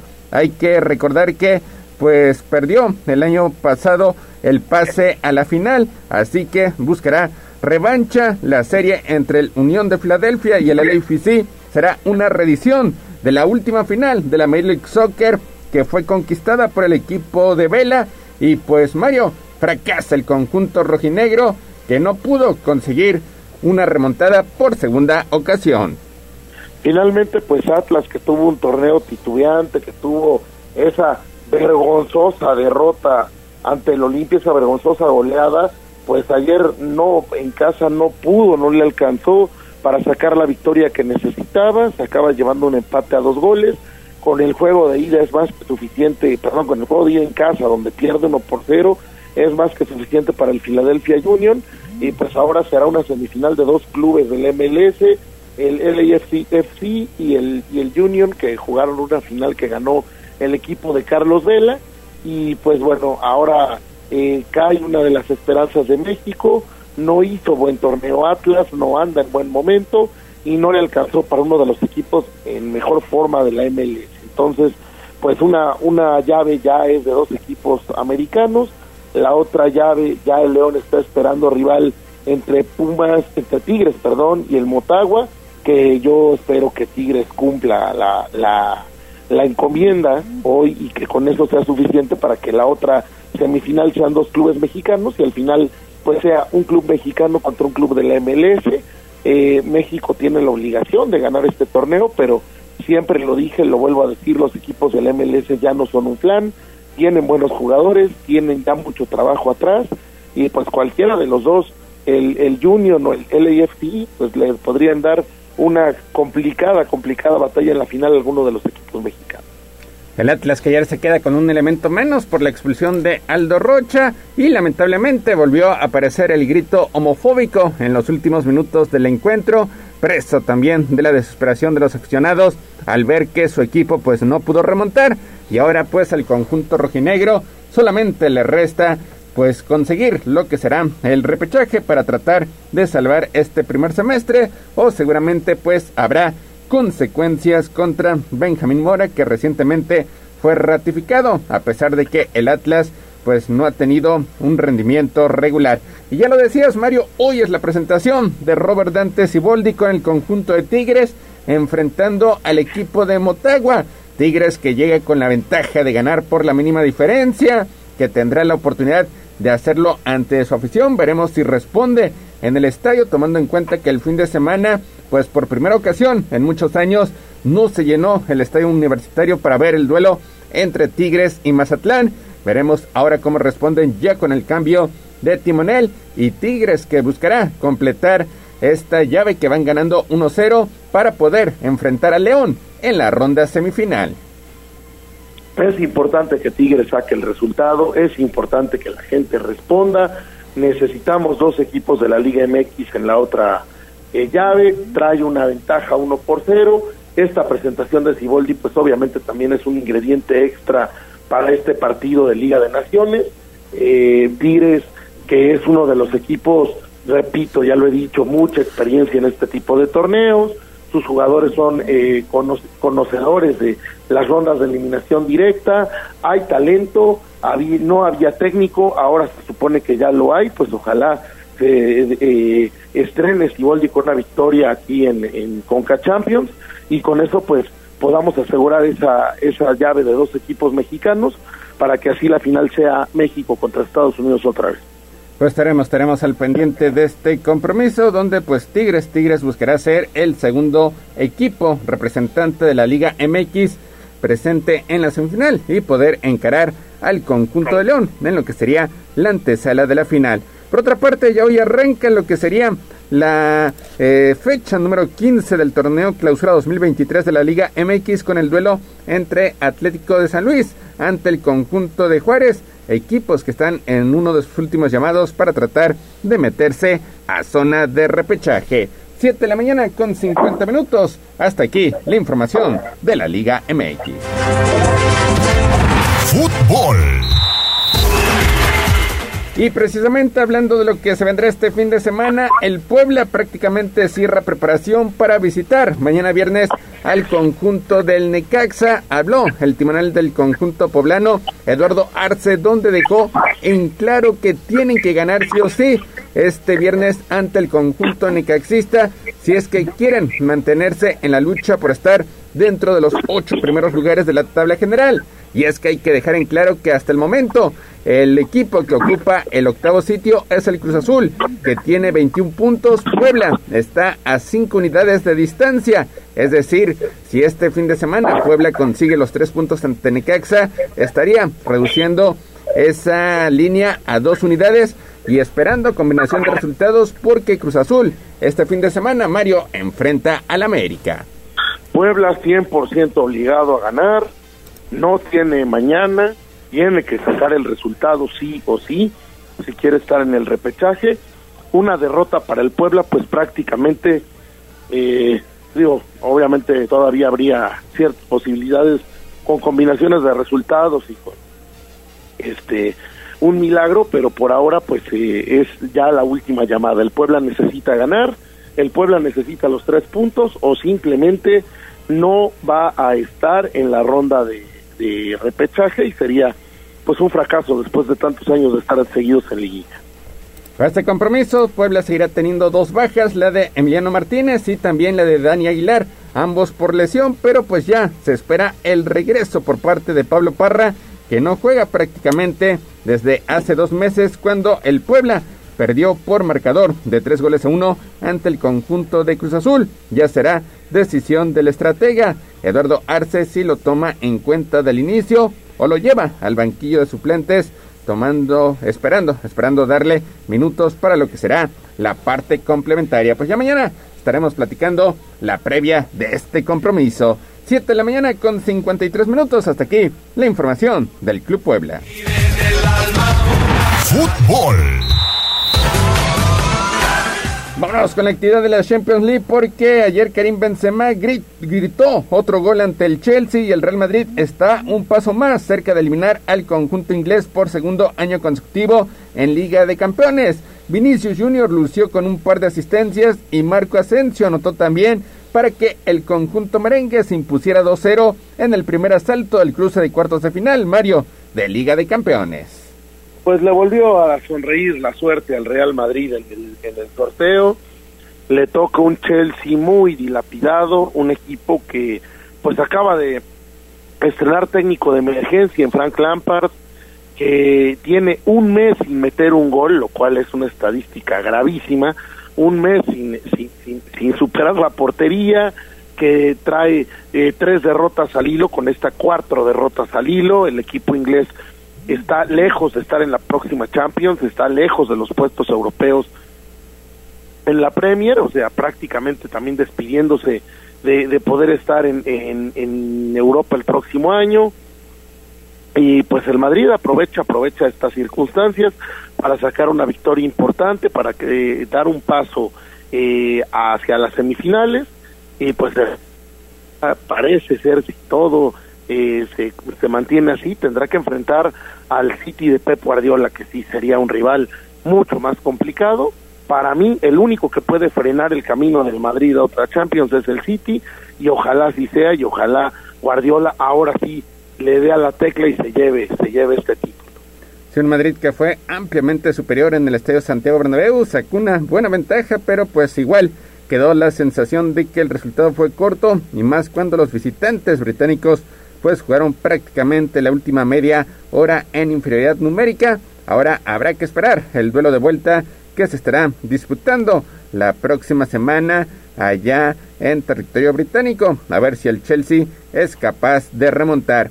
Y por otra parte, por segunda ocasión, en menos de dos semanas, el Milan terminó venciendo al Napoli. Esta vez solventó a su favor un partido donde había más en juego. Y es que los Rossoneri y Mario se impusieron ayer 1-0 en su enfrentamiento por los cuartos de final de Liga de Campeones. Ismael Benacer anotó el gol del triunfo poco antes del final de un primer tiempo que Napoli pues terminó dominando por largos pasajes, pero pues ambos equipos remecieron los travesaños antes de que apareciera esa anotación que la postre le daría la ventaja al equipo del Milan.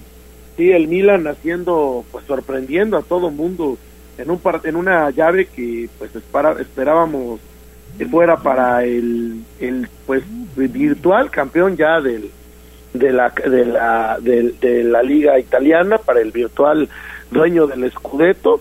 Pues ahora resulta que no el Milan hace un segundo tiempo muy bueno en el primer tiempo le falta concretar al Napoli en este duelo entre italianos y pues ahora el Milan se lleva la, la ventaja al juego de vuelta ventaja mínima pero yo veo esa llave muy abierta Sí, habrá, habrá que esperar el compromiso de vuelta. Ayer fue titular el atacante mexicano Irving Lozano. Ahí se vio involucrado en una gresca, poco pudo hacer, tuvo que ser relevado y el Napoli pues extrañó demasiado a su figura, al atacante nigeriano Víctor Osimhen, quien no ha podido recuperarse justo en la parte más importante del campeonato porque pues es la primera ocasión que el Napoli alcanza los cuartos de final de Liga de Campeones, algo que ni siquiera en la época de Diego Maradona había logrado. Sí, un momento enorme para el Napoli, estar en, cuartos de Liga de Campeones, estar muchos puntos arriba ya en el, en, el calcio, estar cerca de ese escudeto que desde la época de Maradona se le ha escapado al equipo eh, sureño y bueno, pues podría ser una temporada de ensueño para el equipo eh, napolitano una de las mejores aficiones de Europa, un, eh, un equipo con mucha historia, con mucha este pues mística y podría tener ese título, pero además también podría ser eh, uno de los este, semifinalistas. Digo, todavía yo veo muy abierta la, la eliminatoria, todavía el Napoli en la vuelta tiene más que argumentos para poder vencer al Milan, porque además trae un equipo muy muy completo, trae muy buenos jugadores, tiene un par de jugadores importantes lesionados ahora, en la vuelta podrían estar de regreso y pues podríamos tener una semifinal italiana con el Inter de Milán que ya eh, avanzó la suya, ya adelantó la suya ganándole 2 por 0 al Benfica y pues alguno de los italianos podría ser el que enfrentara a mi gusto al City o al Real Madrid. Pues veremos, veremos si la tercera es la vencida para el equipo del sur de Italia. 7 de la mañana con 58 minutos. Hasta aquí la información del fútbol internacional. Béisbol. Vámonos con la pretemporada de los Pericos de Puebla porque en un duelo de batazos celebrado en el estadio El Búnker en Dolores Hidalgo con un gran ambiente, el Águila de Veracruz terminó derrotando 13 a 12 a los Pericos de Puebla dentro de la actividad del torneo Interliga 2023. Pericos llegó a tomar ventaja al asestar tres carreras en el primer episodio, sin embargo, Veracruz se acercó de inmediato, vino el duelo de volteretas, gran ambiente, y es que de último momento Mario pues cambió la decisión. Este juego originalmente estaba programado para disputarse en el estadio Hermano Cerdán. Sin embargo, ante la demanda por parte de varios aficionados, pues decidieron llevárselo al interior del estado y pues ahí está respondiendo en un parque pues obviamente amateur, pero pues con gran algarabía por recibir a los peloteros de los Pericos de Puebla allá en Dolores Hidalgo, pues termina, termina sufriendo este revés, 13 carreras a 12 ante el Águila de Veracruz. Duelos de preparación, duelos de preparación donde no hay que ver el, el marcador, sino hay que ver el funcionar del equipo. Pericos ya está agarrando ritmo, está bateando, un partido que se jugó en un estadio pues eh, incómodo para peloteros profesionales, pero en gran ambiente y da gusto que lleven este tipo de espectáculos al interior a veces a, a, donde no llega la Liga Mexicana de Béisbol. Interesante tener a, Pericos en, esta Interliga y ya, ya a la vuelta de la esquina del arranque de la Liga Mexicana de Béisbol edición 2023. Pericos que estará regresando a la actividad este jueves cuando se mida a los Toros de Tijuana a partir de las 2 de la tarde, ahora sí, en el Parque Hermano Saldán. Así que pues invitamos, invitamos a todos para que acudan, acudan al Nido Verde, ya recordando que pues restan los últimos partidos de preparación. El torneo estará culminando el próximo lunes, el miércoles será la presentación por parte de la novena verde y el viernes y el viernes entrante pues estará cantando la voz de Playball en el Parque Hermano Cerdán con el duelo precisamente entre los Pericos de Puebla y los Piratas de Campeche. Pues 8 de la mañana en punto. Eh, Mario, Gallo, hasta aquí llegamos con la información deportiva. Gracias, Neto, gracias, Gallo, gracias al auditorio. Que tengan muy buen jueves. Estamos platicando mañana del partido del Puebla. Claro que sí, Mario, muchísimas gracias, gracias, Neto. Nosotros vamos a hacer una pausa y volvemos con más información a Tribuna Matutina. Esto fue Tribuna Deportes. Síguenos en nuestras redes sociales. Twitter, arroba Tribuna Deportes. Facebook, Tribuna Deportes Oficial. Vamos a un corte comercial y regresamos en menos de lo que canta un gallo. Somos la magnífica y estamos en Puebla. En el 95.5 FM y 1250 AM. Atlixco de las Flores. 99.9 FM. Y en Zacatlán de las Manzanas. 88.3 FM. La magnífica. La patrona de la radio. Seguimos con el gallo de la radio. Tribuna Matutina, en resumen con la voz de los poblanos. En las últimas horas, Puebla sumó 53 nuevos contagios de COVID y una defunción, dio a conocer el secretario de Salud, José Antonio Martínez. Con una inversión de 24 millones de pesos, el presidente municipal Eduardo Rivera entregó la rehabilitación de la avenida 18 Oriente. Los detalles usted los puede encontrar ya a través de arroba noticias tribuna. Puebla acumuló 237 incendios forestales en lo que va de este año, reporta la secretaria de Medio Ambiente Beatriz Manrique. Tianguismanalco es el municipio con más superficie afectada. Quedan pocos días para el pago del control vehicular. 750 mil unidades deben cumplir y Finanzas está advirtiendo que no habrá nuevo plazo. El gobierno está aplazando la expropiación de la 46 Poniente. Esta información la dio a conocer el gobernador Sergio Salomón Céspedes Peregrino. La Secretaría de Educación Pública informó que menores migrantes podrán ingresar de manera permanente al sistema educativo estatal durante el ciclo escolar vigente en los niveles básico. Y en información nacional, diputados aumentan la lista de enfermedades de trabajo, incluyeron el COVID y también la ansiedad. Hay una nota muy completa a través de www.tribunanoticias.mx. Recuerde estar pendiente de arroba noticias tribuna, tribuna vigila y de código rojo.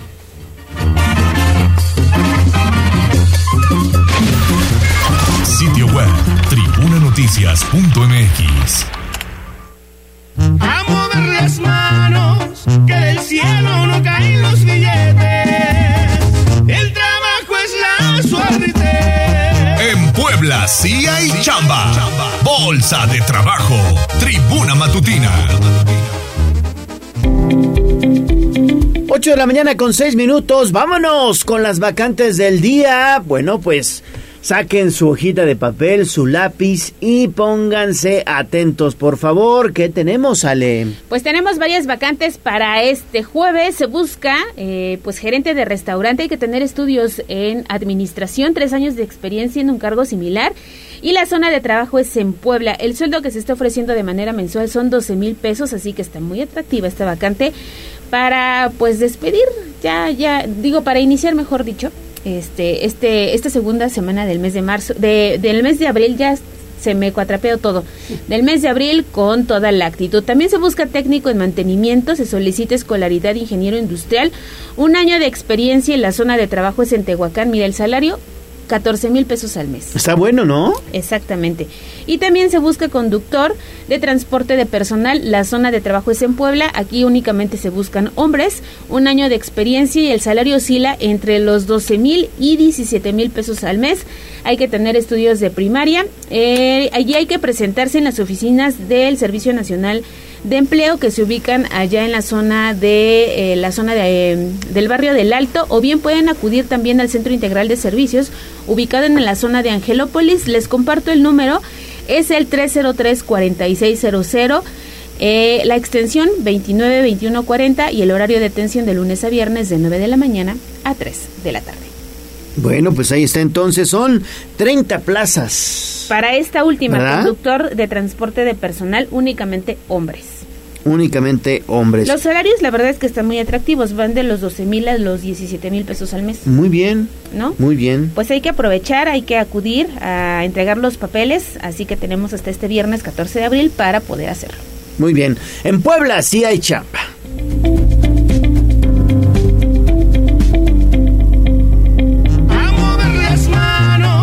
Que del cielo no caen los billetes. El trabajo es la suerte. En Puebla sí hay chamba. Secretaría del Trabajo del Gobierno del Estado de Puebla. Sitio web tribunanoticias.mx 8 de la mañana con 9 minutos y precisamente vamos con esta información de la Secretaría del Trabajo que le apuesta al autoempleo y por eso realizó una importante capacitación para emprendedor. ¿No es así Lili? Te saludo con gusto, muy buenos días. Buenos días, de nuevo cuenta Gallo. Fíjate que cada vez son más las personas que apuestan por abrir un negocio y generar no solamente su empleo, sino otras fuentes laborales. De ahí el interés de la Secretaría del Trabajo en Puebla por generar recursos de perdón, cursos de capacitación para que los emprendedores tengan éxito en sus proyectos. Gabriel Diestro Medinilla, titular de la dependencia, informó que está abierta la convocatoria para el curso de capacitación a emprendimientos sociales y sociedades cooperativas, con la que productoras, productores serán asesorados de manera gratuita por especialistas durante tres meses. El objetivo es que las personas avancen en la profesionalización de sus servicios o productos, desarrollen habilidades para la administración de sus recursos y cuenten también con herramientas para consolidarse como entes generadores de capital y fuentes de trabajo. Vamos a escuchar parte de lo que explicaba Gabriel Biestro. Mucha gente está entrando a eso y el tema de la economía social, el tema de las cooperativas, también le está llamando mucho la atención a la gente. Nosotros les ayudamos en tres aspectos, que es la constitución, les pagamos su acta constitutiva, dos, la capacitación, cómo abrir, cómo emprender una, una cooperativa, cómo mantenerla, decía yo, en esta jungla que es la competencia de las empresas y cómo promoverla, el tema del impulso. Para el caso de aquellas personas que están interesadas en una cooperativa, se les apoya con el pago del acta constitutiva y toda la asesoría legal para su conformación. Se abordan temas como trabajo en equipo, administración, contabilidad y régimen fiscal, entre otros. La convocatoria estará disponible hasta el próximo 21 de abril en el portal de la Secretaría del Trabajo y la entrega de documentación es presencial en las instalaciones de la dependencia ubicadas en el Alto. Es el reporte. Oye Lili, pues está muy bien, la verdad es que hoy por hoy es una excelente opción el apostarle al emprendedurismo y eh, pues comenzar, digamos, a generar un negocio propio, ¿no? Sí, efectivamente, Gallo, porque bueno, pues si bien se ha hablado mucho de la recuperación de los empleos, es una realidad que no en todos los casos estas ofertas se ajustan a lo que necesitan las personas, tanto en salarios como en condiciones, ¿no? A veces los horarios, las distancias y bueno, pues en general hay muchas personas que también han adquirido conocimiento, a lo mejor también a lo largo de su carrera laboral o desde las familias, con estos oficios, ¿no? Que cada vez son menos las personas que se dedican a ello y bueno, pues es importante que sepan que pueden tener asesoría y que pueden pasar a un siguiente nivel. Ya tienen conocimiento, ahora tener profesionalización y pues a, a darle, ¿no? Al trabajo y a tener microempresas que sean exitosas, Gallo. Exactamente. Muy bien, Lili, muchísimas gracias. Y aquí en Tribuna Matutina, todos los viernes está con nosotros la maestra Rosario Viveros, quien nos asesora en ese tipo de temas. Sí, en temas de emprendimiento, así que no se la pierda, por ahí de las 8 o 5 de la mañana podrá escuchar la intervención de la maestra. La verdad es que están muy interesantes Sí. todos estos datos que nos ha dado a lo largo de sus colaboraciones en Tribuna Matutina. Y si tiene alguna duda o quiere que hablemos de algún tema en específico, se puede también comunicar con nosotros y con mucho gusto le pedimos que lo aborde. Perfecto, pues ahí está entonces esta información en torno a el emprendedurismo que siempre es muy muy importante. Y bueno, hubo conferencia de prensa del gobernador Sergio Salomón Céspedes Peregrina que entre otras cosas, bueno, pues confirmó que el próximo sábado 15 de abril estará aquí en Puebla el eh, titular de la Secretaría Federal de Relaciones Exteriores, Marcelo Ebrard Casaubón. Él eh, sostendrá un encuentro eh, de carácter, digamos, partidista con eh, miembros del Movimiento de Regeneración Nacional en el Centro Expositor, pero más tarde estará en el municipio de Tepeaca, donde también con la compañía del gobernador Sergio Salomón Céspedes pondrá en marcha las oficinas de relaciones exteriores allá en este municipio de Tepeaca. Unas oficinas bien importantes, sobre todo porque viene, así lo considera el mandatario estatal, a despresurizar las oficinas centrales ubicadas aquí en Puebla, capital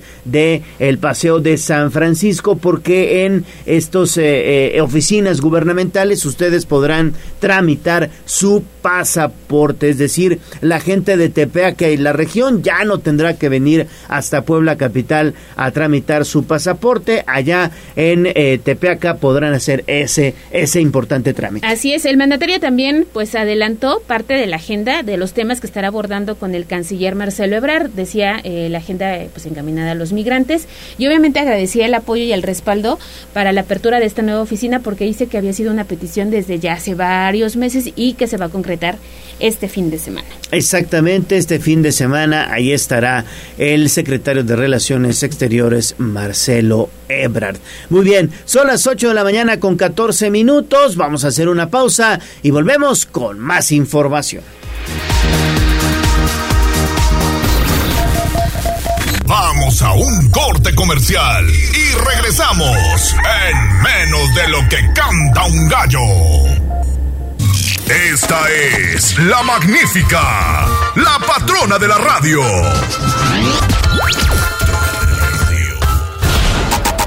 Seguimos con el gallo de la radio. Sitio web, tribunanoticias.mx.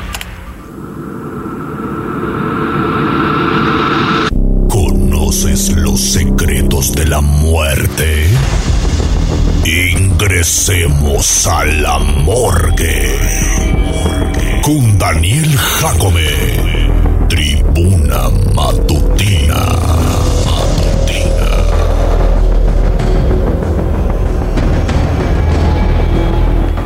8 de la mañana con 18 minutos, mi estimado Daniel Jacome. Ingrésanos a la morgue. ¿Qué tenemos? ¿Qué tal, Gallo? Te saludo con gusto. Pues el día de hoy tenemos un tema bastante fuerte que fue muy sonado en la en la al finales de la década de los 80 aquí en México. Fue un grupo bastante conocido en el país. Sí. Eh, la prensa los definió como los la- narcos satánicos de Matamoros. Ahorita vamos a ver este que realmente satánicos no tienen nada. Sin embargo por la la religión que esta- estas personas manejaban pues se tiende a confundir bueno, ¿quiénes fueron los narcos satánicos? Fue un culto liderado por Adolfo de Jesús Constanzo y Sara Aldrete, el cual se dedicó principalmente a la práctica de la santería y de la religión del palo mayombe, que son bueno, pues, religiones eh, afroamericanas que trajeron los esclavos de África cuando los trajeron a Cuba. Eh, pues se hizo una mezcolanza ¿no? entre lo que es el catolicismo y el- religiones como el vudú o el palo mayombe, por eso es que surge la santería, por ejemplo. Y bueno, precisamente Constanzo es hijo de un matrimonio cubano, el cual se va a refugiar a Estados Unidos. Y es en Miami donde nace esta persona, el primero de noviembre de 1962. Y bueno, pues más adelante ya en la Ciudad de México, el 6 de mayo de 1989, es que pierde la vida eh, Adolfo de Jesús Constanzo. Eh, los narcosatánicos de Matamoros eh, operaron entre 1984 y 1989. Ellos comenzaron únicamente como un, un culto, sin embargo, conforme avanzaba eh, su, pues, su actuar y se comenzaron a relacionar con otros grupos, digamos, de la delincuencia organizada, comenzaron a ganar poder y se involucraron también en lo que era el sicariato y con el tráfico de drogas, al grado de llegar a, a las más altas cúspides de- del crimen organizado. Y bueno, eh, Adolfo de Jesús Constanzo eh, nace en Miami, es hijo de una señora quien al momento de tenerlo ella tenía 15 años de edad. Ella era sacerdotisa de la religión del Palo Mayombe, de quien adquirió sus conocimientos. A pesar de que él fue monaguillo, eh, se inclinó más por esta, esta parte ¿no? de la religión que le inculcó su mamá. Después fallece su padre biológico y su madre se va, se regresa, se va a Puerto Rico, donde mm, tiene otra relación y regresa a Estados Unidos de nuevo, de nuevo con Constanzo, Sin embargo, esta nueva pareja de la, de la señora fallece y les deja una herencia. Entonces, con esta herencia, pues medio se mantuvieron. Sin embargo, pues cuando la señora se vuelve a, a enganchar con otra persona, una tercera pareja sentimental, esta persona se dedicaba al tráfico de drogas y además era sacerdote del palo mayombe. Entonces, eh, digamos que aquí Constanzo termina de afianzar sus creencias en esta, en esta religión y además comienza también en lo que es el tráfico de drogas, comienza ello. Cosa curiosa, eh, aquí a ellas le pasé las fotografías de, de estas personas. Eh, Constanzo era, como nos- era, era, digamos, considerada una persona guapa, una persona atractiva, entonces ahí le llega una propuesta de trabajo en la Ciudad de México para ser modelo. Sin embargo, pues nunca llega a hacerlo y es en la Ciudad de México donde comienza a hacer lecturas de tarot y limpias, en las cuales pues era muy bueno, la verdad es que era muy bueno, digo, más allá de que creamos Sí, o no. tenía, tenía mucha gente, ¿no? Tenía mucha gente y además tenía mucho carisma. Y además de todo era muy acertado. O sea, creamos o no, la verdad es que sí era muy acertado, le salían muy bien las cosas. Entonces eh, comenzó a ganar muchos adeptos y además comenzó a trabajar para incluso pues varias celebridades de la música, actores, varias personas que pues ya estaban digamos en la farándula. Sí, se empezó a meter al círculo de la farándula, ¿no? Exacto. Entonces, y bueno, y entre todas esas personas comenzó a trabajar también pues, para el crimen organizado, que pues digamos, ellos están muy afianzados normalmente, pues, es por todos sabidos que tienen como muchas cábalas, ¿no? Mucho de esto como para ganar protección y todo esto, esta persona, Constanzo, se los daba. Entonces comienza a ganar muchos adeptos. Eh, como dato curioso, eh, llegaba a, a cobrar hasta 4.500 dólares por sesión por una limpia, por ejemplo. Se cotizaba bien. Sí. Sí, e incluso eh, llegó a ganar los 40 mil dólares mensuales eh, cuando ya estaba, digamos, en su punto máximo en la Ciudad de México. Y bueno, pues hay varias anécdotas en las cuales, por ejemplo, él eh, también hacía mucho show. Eh, él, a- era, él era como de cobrar, si te hago una limpia, no sé, con una cabeza de mono, pues se te cobra 1.500 dólares más. Si se te hace una limpia con una cebra eh, ejecutada en vivo, pues se te cobran cuatro mil dólares extras. Entonces era muy, aparte de show, era muy estrafalario. eh, Hijo. Constanzo. Sí, sí, sí. Ya una vez este con mucho poder en su en su secta, empieza a ganar muchos adeptos, él se va a a Matamoros, Tamaulipas, que es donde conoce a esta señora Sal- Sara Aldrete, la conoce casualmente en un café. Sí. Congenian, hacen mucha química. Sin embargo, Sara era pareja de una de una persona que estaba dentro del narcotráfico. Sin embargo, este pues esta persona Constanzo a base de manipulación y pues con su encanto pues la pues, se la bajó. es Entonces ella, comienza la que estamos viendo en redes. Ajá. Ella es la, Sara la- Aldrete. la pareja de, de Constanzo. Eh, quien más adelante pues sería conocida como la madrina y Constanzo como el, el padrino. Serían los líderes de los narcos satánicos de Matamoros.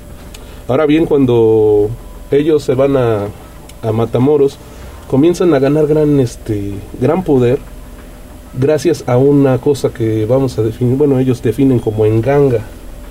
Esto es, un, es una parte muy importante porque la enganga para el palo mayombe es una olla o es un, pues sí, no sé, es una olla muy muy grande en la cual el sacerdote del palo mayombe hace pacto con un muerto, desentierra los, los huesos de una tumba y ocupa esos huesos para meterlos a al caldero, a la, a la olla, y hace un pacto en el cual él, el sacerdote se compromete a alimentarlo y a darle satisfacciones. Le- les regala ron, les echa miel, les echa este, cigarros y entre otras cosas, y esto es muy importante, la enganga normalmente, lo que se dice, es que empieza a demandar más y más cosas para poder proteger al, darle poder al, al sacerdote y proteger al- a quienes usan sus servicios. Entonces, Constanzo se empieza a, a obsesionar porque entre más le daba restos humanos a la, a la enganga, más poderoso se volvía y llegó al punto en el que ya estando en uno de los cárteles más fuertes de México en aquellos días, comenzó a asesorarlos diciéndole, ¿sabes qué? Mi enganga me dice que tú no puedes pasar por esta carretera a las 4 de la tarde. Hay retén, te van a emboscar, te van a traicionar. Entonces, este, es lo que yo les decía, podemos creer o no, pero la cosa es que los los usuarios de esta persona acreditaban que realmente, pues gracias a él, Se habían salvado, se habían salvado. Una vez ah, secuestraron a uno de los hermanos de estas, de estas personas y Constanzo les dio las instrucciones de a quién, a quién quitarle la vida, con quién proceder y a los tres días lo liberan ileso. Entonces pues más poder ganó, ¿no? Claro. Más, más le adjudicaron esto. Entonces eh, la enganga lo que hace mucho y lo que tiene, digamos, de propiedad muy peculiar es que eh, demanda cosas de personas, cualidades de personas. Entonces, en aquellos días la enganga supuestamente le demanda a Constanzo un conocimientos médicos. Entonces, en su ambición, esta persona, Constanzo, secuestra a un, a un estudiante de medicina de Estados Unidos, el cual, eh, bueno, pues se llamó Mark Kilroy. En abril de 1989 lo secuestra, le da muerte, eh, ocupa su cerebro para la enganga, lo pone ahí. Sin embargo, pues esto abre eh, investigaciones por parte de la justicia norteamericana. Sí, porque él era americano, ¿no? Exacto. Entonces cuando eh, tenían sospechas de una persona que se llama Serafín, bueno, sí se llamaba Serafín, déjenme ver el apellido. Mm, no, bueno, no encuentro ahorita el apellido. El- la cosa es que Serafín, con- eh, cómplice de Constanzo, llegó a creer, gracias al discurso de Constanzo, que era invisible. O sea, realmente ellos creían cosas ya bastante pues irrisorias, ¿no? Ilógicas. Llegó a creer que era invisible. Entonces, cuando Constanzo pasa un retén ahí en Matamoros, se lo pasa sin creyendo que era invisible realmente, o sea, realmente creía que era invisible. Aun cuando él vio que lo estaban siguiendo los policías, él seguía creyendo que se iban tras alguien más y a él no lo veían. Entonces él mismo los guía hasta este rancho, al rancho donde ellos hacían sus, sus ritos, que se llama Santa Elena. Fíjate. Entonces cuando llegan, él se baja del vehículo creyendo que no lo ven. Y ellos pues levanta las manos, ¿no? Y él ni los hacía caso. Hasta que ya caen en cuenta de que pues sí lo estaban viendo, Y lo siguieron.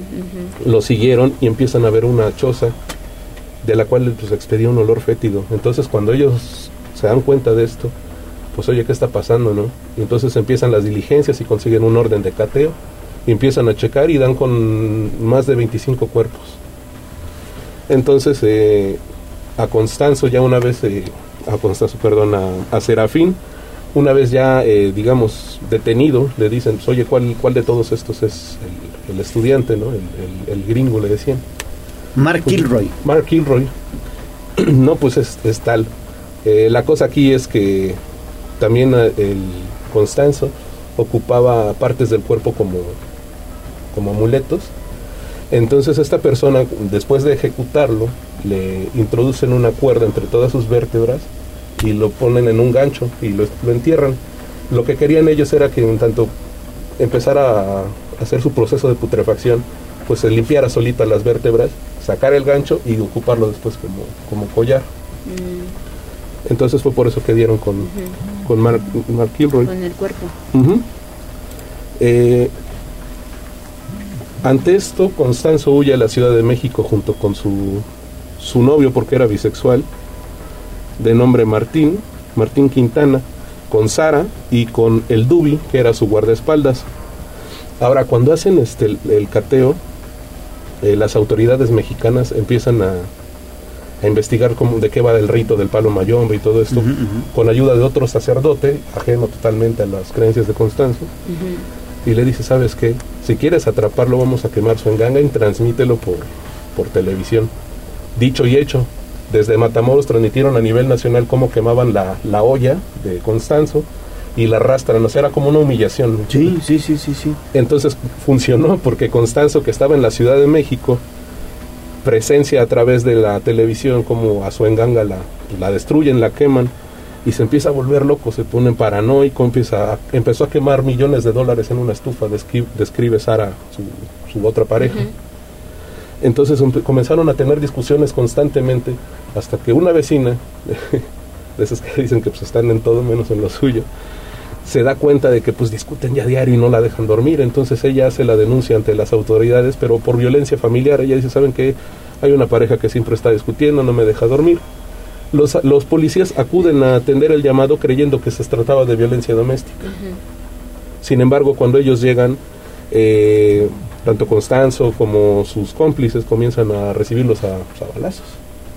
Entonces empiezan a disparar contra los policías y se hace, un tiroteo, tras el cual eh, pues detienen a 14 personas a las cuales eh, pues les dieron entre 30 y 60 años. Sin embargo, Constanzo y su novio Martín, eh, pues ya después lo- los encontraron pues con al menos 20 balazos cada uno, o sea, los, los ultimaron. Sobre su muerte hay dos versiones. La primera, que es la romántica, dicen que Constanzo al ver que ya, pues ya, ya esto ya había terminado, le dice a su guardaespaldas, dice, ¿sabes qué? Pues mátanos a, a Martín y a mí, a mi novio y a mí, y luego pues ya tú te haz lo que quieras. Supuestamente el guardaespaldas les, les da muerte y. Y huye. y huye. Sin embargo, cuando se le hace la autopsia a estas dos personas, a Martín y a Constanzo, Y a Constanzo. pues ven que tiene entre 20 y 30 balazos, pues, como que no es tan lógico. Y esa es la otra versión que, pues, digamos, es la, la más creíble, que se habla de que al momento en el que fue ejecutado Constanzo y su, y su novio, eh, las autoridades no querían tener evidencia de eso, porque pues aparte de, de atender también a, a narcotraficantes, a celebridades, a famosos, también llegó a hacer favores para varios políticos y tenía una lista. Entonces lo que menos querían era que hablara en la cárcel, entonces por eso fue que lo ejecutaron. Y esa es, digamos, la versión un poquito más apegada a la realidad. Por su parte, bueno, pues a Sara eh, sí la detuvieron, actualmente está presa, está en el penal femenil de Tepepan, en Xochimilco, Ciudad de México, y actualmente pues se dedica a dar conferencias y escribió un libro, de la- se llama, me llaman narcosatánica, así se llama su libro. Y pues hasta ahorita, este, hace dos años intentó apelar para salir de prisión, pero pues le fue negada la, la petición y sigue, sigue presa en Ciudad de México. Constanzo falleció en el 98. En el 89. Ah, en el 89. Entonces fue parte final ya de esta secta. Sí. Fue La, única que queda es Sara, ¿no? Hay otros que están vivos, pero son, digamos, ya este, adeptos, pues ya terciarios, no, no fueron protagonistas de, del tema. Del tema, pero sí hay varios vivos de eso. Eh, sobre todo, pues discípulos y ella como principal, pues sí es la única líder, digamos. Y comentábamos fuera del aire, pues que hay una película recientemente que se lanzó por parte de la actriz Marta Higareda, digo por si quieren saber Ah, un poquito ok. más, y algunos documentales que por ahí este, dicen ahí disponibles para que ustedes lo puedan ver. Lo cierto es que está muy interesante siempre la sección ¿Cómo se llama la película? de, de Daniel Jacome. No sé, ahora te la busco. La, No la película esta que se lanzó de, de Marta Higareda sobre los narcos Sobre los satánicos. Ahí es lo que les decía, porque en sí, pues de satanismo, pues no tiene nada. Borderland, perdón que lo Borderland. Borderland al lado, al otro lado de la frontera. Borderland. Fíjate. Marta está, Higareda. mira.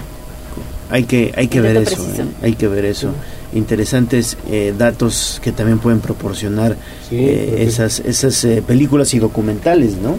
Sí, que al final y al cabo, pues son parte de la historia también de México y pues por algo, por algo es que ocurrió. ¿Qué edad tenías en el 89? Yo era muy joven. ¿Qué edad? Tenía nueve años. Sí, estabas chico. Nueve años. Pues quizás no te acuerdas, ¿no? No, no, no, no. Si lo, si, si lo llegamos a ver en la televisión, quizás no nos acordamos. No sé, Tommy. Tommy sí creo que sí se acuerda. ¿Sí? ¿Nueve Tommy? igual? Ah, no. Sí, no, pues estábamos chavitos. Sí, chiquitos. Gracias, Daniel. Gracias, Gallo. Gracias, Ale. Gracias, Jazz. Gracias. Bueno, pues ahí está La Morgue con Daniel Jacobe.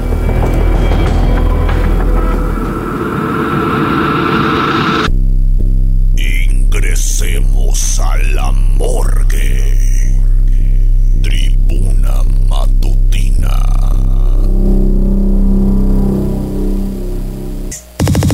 Esta es la magnífica, la patrona de la radio.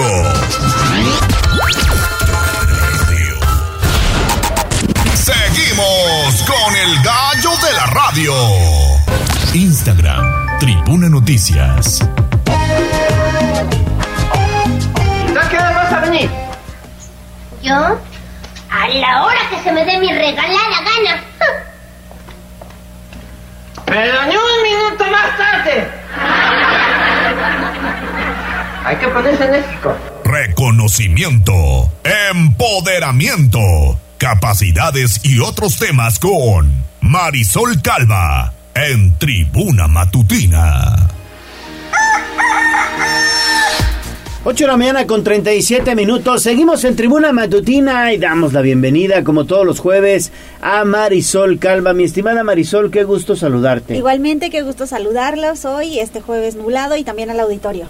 Buenos días. Bueno, pues hay una imagen que se viralizó, que ha dado la vuelta al mundo en torno a este líder, digamos, del budismo, el Dalai Lama, que eh, besa e incluso después obliga al niño a besarle la lengua al propio Dalai Lama, una situación que eh, pues que muchos muchos reprobamos y que muchos otros trataron de justificar por el tema religioso. ¿Tú cómo lo ves?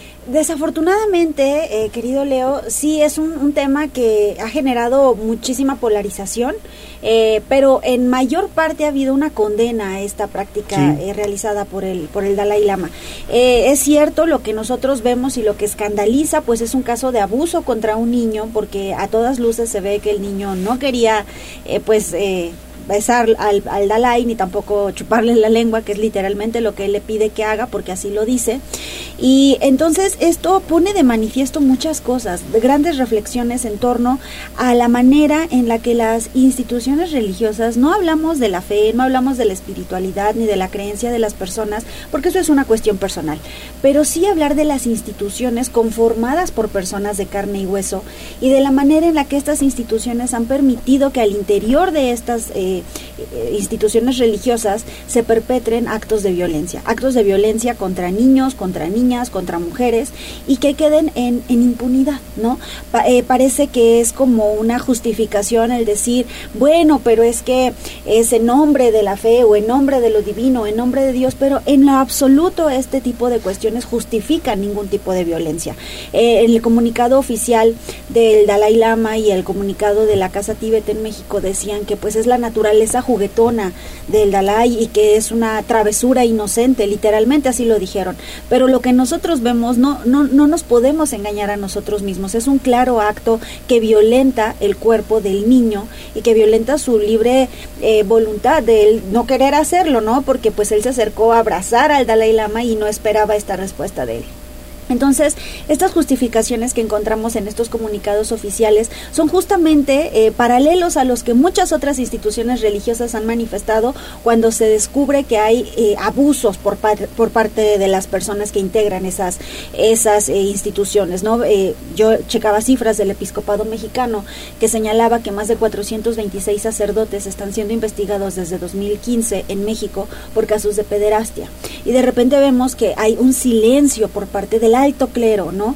En, torno a estos temas y es muy grave porque la justicia no debe de decir, bueno, para los de esta religión sí, para los de esta religión no. O sea, en general la justicia debe, debe de llegar a todas las áreas y debe de, de brindar justicia a las víctimas. Y todas estas niños, niñas, personas, ahora que ya son adultos muchos, que sufrieron algún tipo de violencia por algún miembro integrante de alguna institución religiosa, deben eh, eh, pues poder acceder a la justicia. Entonces, esto sí nos debe llevar a reflexionar, a cuestionar qué están haciendo las instituciones religiosas, sea la religión que sea, al interior de sus propias filas para sancionar y para prevenir esas violencias que lamentablemente son muy comunes. O sea, nosotros nos indignamos por lo que vimos en un video, pero no sabemos lo que pasa eh, eh, entre las cuatro paredes de una iglesia eh, con un niño, una niña y alguna persona de esta institución religiosa, de la que sea.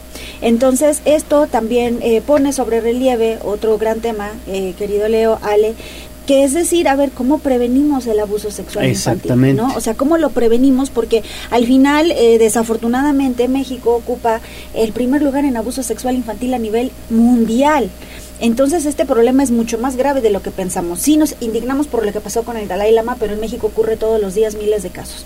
Entonces, ¿cómo prevenimos? Hay claves muy concretas que debemos eh, llevar a cabo con los niños, las niñas de nuestro entorno, con nuestros hijos, nuestras hijas, familiares pequeños que tengamos, primero de hablar claramente sobre el nombre de las partes de su cuerpo, de todas las partes, incluyendo las partes íntimas, porque muchas veces el llamarle de otra forma genera también que haya manipulación sobre los niños, que parezca que eso es un juego cuando los están tocando, los están abusando sexualmente, que le digan, ay, el pajarito, a ver, no, eh, ¿cómo se llama ese, esa parte de su cuerpo? Literalmente, ¿cuál es su nombre? También decirles, muy importante, que nadie puede tocarlos, nadie sin su consentimiento y menos estas partes íntimas, eso es muy importante importante. Decirle a los niños que tienen el derecho a decir no. Si no quieren besar, no quieren saludar de beso, no quieren abrazar, no obligarlos, porque por mucho tiempo se obligaba el saluda a tu tío de beso y el niño o la niña decía no, no, por algo, por algo y entonces este, no es que no seas maleducado, bésalo. ¿no? Y, y, y luego no les nace, ¿no? No, no les nace. O también muchos de esos adultos tienen eh, conductas que se sobrepasan con los niños y que por algo los niños que al final son muy inteligentes, no hay que subestimar su inteligencia emocional ni, ni, ni lo que ellos sienten, por algo no quieren, ¿no? Entonces esta parte de no obligarlos a mostrar afecto, eh, hay que respetar. Si ellos quieren saludar de manitas y de hola a todos, pues está bien. ¿no? O Eso de no- puñito. De puñito, ¿no? Ahora con el COVID. Y- Claro. Y, y vaya, mil cuestiones de esas que son muy importantes. También la otra eh, que es muy importante es eh, señalar que en su entorno también pueden estar estos agresores. O sea, que, que podría ser en la escuela, podría ser en una clase extra, podría ser incluso en la familia, porque muchas veces se dice, no, es que son los secretos de familia, o hay para que la familia no se destruya, no eh, que no se hable del abuso del tío, del primo, del abuelo. Y eso no puede seguir ocurriendo, porque antes que nada está la seguridad, la integridad y la estabilidad de las infancias, es el derecho superior de la niñez. Entonces, enseñar que incluso al interior de la familia podrían estar estos agresores, ¿por qué? Porque eh, es importante decirle, generar conciencia en los niños. Y bueno, también finalmente eh, decirles a los niños que eh, los secretos no se guardan, estos secretos en contra de la voluntad de los niños de que es que este es nuestro secreto, o si tú le dices a tu mamá yo le voy a pegar o yo la voy a, vaya, este tipo de La amenazas lastimar, que los voy a lastimar o voy a lastimar a tus papás, te voy a- y los niños guardan silencio a las niñas por ese tipo de situaciones. Entonces aquí la clave es la comunicación permanente con nuestras hijas, nuestros hijos, el hacer caso a nuestra intuición también, si hay algo que no nos late con algún eh, adulto en la escuela, en cualquier espacio, hacernos caso. No más vale pecar de exagerados a, a tener un tipo de, violencia sufrida por parte de los niños, de las niñas, que al final es una marca que queda pues de, por vida. Entonces creo que esto es muy importante, ya que vimos eso tan gráfico, lamentablemente, Sí, sí, sí. pues ha generado indignación, pero que esa indignación nos lleve a tomar conciencia y a tomar acciones para prevenir el abuso sexual infantil. Y yo le decía ayer, Leo, a Marisol, eh, Sí. vía mensajito de texto, lo peor también es que lo hemos normalizado, porque había gente ahí que en lugar de hacer algo, aplaudió, este medio como que empezó a echar la carcajada, pero no hizo nada, ¿no? Y quizá pasaría en nuestro entorno familiar que tal vez lo vemos No, muy mal. Y no lo detenemos a Claro, tiempo. claro, es importante no normalizar, nada justifica el abuso sexual infantil, ni la religión, ni los usos y costumbres, ni- vaya, nada, nada. Aquí sí es importante entender que los niños y las niñas tienen derecho y el principal derecho que tienen es vivir una vida libre de violencia. Entonces aquí, pues sí, el- la reflexión es, eh, pues, si somos testigos de estas situaciones, no quedarnos callados, no decir, no es mi problema, no, sí, sí es un problema social. Entonces aquí sí el poder, este, pues quizá levantar la voz, generar la queja pertinente, hablar con los papás, no dejar eh, a ese niño, a esa niña solos, porque incluso la intervención de un adulto eh, con algún tipo de queja podría estar rescatando a ese niño de un círculo de violencia o a esa niña. Entonces no ser indiferente socialmente es muy importante. No habría habido una condena ni una reacción al- a, ese video del, del Dalai Lama si no se hubiera viralizado, porque eso ocurrió el 25 de febrero. Nosotros estamos en abril, apenas nos enteramos y apenas salió a disculparse públicamente. Si no hubiera habido esa indignación No social, hubiera pasado no nada. hubiera pasado nada. Entonces, no ser indiferentes con este tipo de, de abusos, porque al final, pues los niños, las niñas merecen ser protegidos. Claro. Pues muchísimas gracias Marisol Gracias, por tu participación gracias, de este querido jueves. Leo, vale. Gracias, gracias. Gracias, que tengas buen día. Vamos a hacer enlace con David Becerra. Mi estimado David, ¿dónde andas? ¿Qué andas haciendo? Ya estás haciendo talacha, ¿verdad? Gallo, te saludo con mucho gusto nuevamente. Sí, pues fíjate que teníamos al reporte de un choque que efectivamente se registró en la autopista México-Puebla, esto a la altura de la unidad habitacional de Volkswagen con dirección a Ciudad de México. En ese punto, pues eh, tuvieron un eh, leve choque, un camión eh, de eh, pasajeros que iba vacío y un eh, tráiler, sin embargo no pasó a mayores, era una abolladura bastante leve. En el sitio, Gallo, en la lateral justamente de la autopista México-Puebla, pues hay una zanja, esto fue otro reporte. Aparte, un vehículo venía saliendo de una empresa y justamente al llegar a este punto en la zanja, pues creyó que lo podía pasar o no la vio y el coche cayó justamente, son pues algunos centímetros, pero el coche ya no logró salir, está bloqueando esta lateral que es salida hacia la autopista a la altura de la unidad habitacional, como te comentaba Volkswagen. Eh, ya hay varias personas, Gallo, incluidos guardias de seguridad que están pues intentando levantar el coche con algunos gatos, algunas piedras y tablones que han encontrado, pero pues está haciendo una labor pues bastante, bastante difícil, más difícil de lo que parecería, porque pues la zanja no es eh, pues de una profundidad tan alta, sin embargo, sí está raspando ya con pues el piso del automóvil y su fascia delantera, ya han traído incluso un gato para levantarlo, y así las labores mañaneras. Afortunadamente no ha habido accidentes como en otros días lamentables y graves, sin embargo, pues esa es la labor de hoy en la mañana. Ya son varias las personas que están pues intentando sacar este vehículo de la Zanja. Sí, ya estoy viendo tus videos aquí en las redes sociales. Yo creo que sale de reversa, ¿eh? Aunque se puede llevar parte de la fascia, ¿eh? Definitivamente la fascia ya quedó pues eh, deshecha, Gallo. Y eh, pues sí, es, es bastante chusca un poco esta situación. Sin embargo, bueno, afortunadamente eh, hoy, esta mañana, no estamos reportando tragedias como en otros días. Ahora, si Osair, Cristóbal y tú se ponen ahí a levantar el carro, puede ser más fácil, ¿no? Es correcto, ya es la, la, la que estábamos este, planeando hacer, levantar el automóvil, pues para que ya también liberen esta vialidad. Eh, pues con los compañeros, con los compañeros que estamos aquí ya, también Alfredo también se ha sumado a esta labor. Ah, no, pues ya, está toda la banda. Ahorita llega el gallo y pues ya. ya nos falta el gallo para que nos eche un ánimo y ya con eso lo sacamos. Te esperamos acá, gallo. Desde aquí les voy a mandar fuerzas. pues sí, estamos pendientes, gallo. Gracias, mi estimado David. y pues sigue apoyando a la gente. crees que vas a pasar y nada más no? Sí, caray. No, mira, es que... Está bajito el coche. Es que sí, está bajito y, Es uno como el tuyo. Y la zanja... Híjole, y la zanja está profunda, un poquito profunda. Puede salir de reversa si lo levantan un poquito, ¿eh? Si lo levantan un poquito. Es que corre el riesgo de llevarse la fascia. Sí, sí está complicado. con el conductor. Está complicado. Bueno, 8 de la mañana con 49 minutos. Vamos a hacer una pausa y regresamos ya a la recta final de Tribuna Matutina.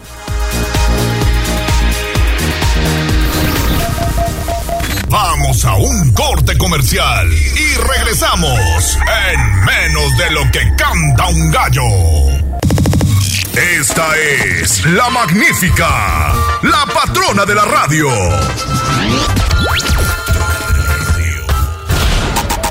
Seguimos con el gallo de la radio.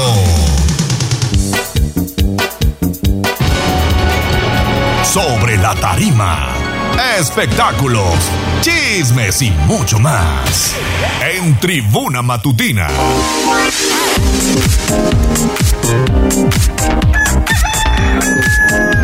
8 de la mañana con 51 minutos. Mi estimado Pedro Jiménez, hoy te saludamos a la distancia. Se te durmió el gallo. Adelante, por favor.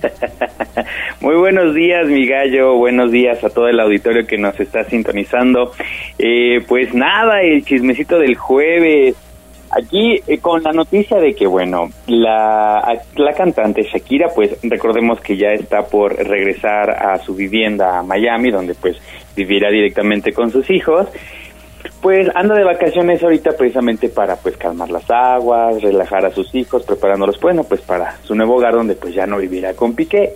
Sin embargo, la mudanza está siendo supervisada ni más ni menos que por su ex suegro, Joan Piqué. El padre del exfutbolista está supervisando cada uno de los movimientos de la empresa de mudanzas, quien está sacando las pertenencias de Shakira y de sus hijos del domicilio ubicado allá en Barcelona. Entonces prácticamente está caja por caja revisando que no se lleve más de las pertenencias que pues son de ella para ver que no se lleve algo aparentemente de valor de la casa de Gerard. Entonces, pues es, ah, es una medida que yo considero bastante exagerada. Digo, pues a final de cuentas, como por qué se llevaría cosas que no son de ella o de sus hijos. Sin embargo, pues el papá está ahí como muy metido en esta parte. Y pues todo esto se lleva en, relación de que pues acordaron que la cantante y sus hijos iban a desalojar el domicilio a finales del mes, es decir, antes del 30 de abril de este año tenían que dejar la casa. Entonces ella dijo, ok, yo voy a preparar unas cosas, dejó unas cajas listas y pues ya eh, la mudanza es quien se encarga de llevarlas al nuevo domicilio. Sin embargo, pues es su ex suegro quien está al pendiente de qué se lleva y qué no se lleva y pues la verdad muy mal en esa parte porque al final de cuentas digo, pues son mis cosas, ¿por qué vas a revisar qué me llevo? Pero pues bueno, muy sus acuerdos, ellos ya sabrán qué hacen, qué no hacen, etcétera. De ahí en fuera, pues el actor Jamie Foxx es hospitalizado de emergencia y a su hija, quien dio a conocer la noticia en Instagram, ya se, resta- ya se está recuperando. Fue precisamente la noche del martes donde su padre tuvo una complicación médica que aparentemente fue muy grave, pues varios familiares acudieron al hospital, incluso de otros estados o de otros países, para verlo.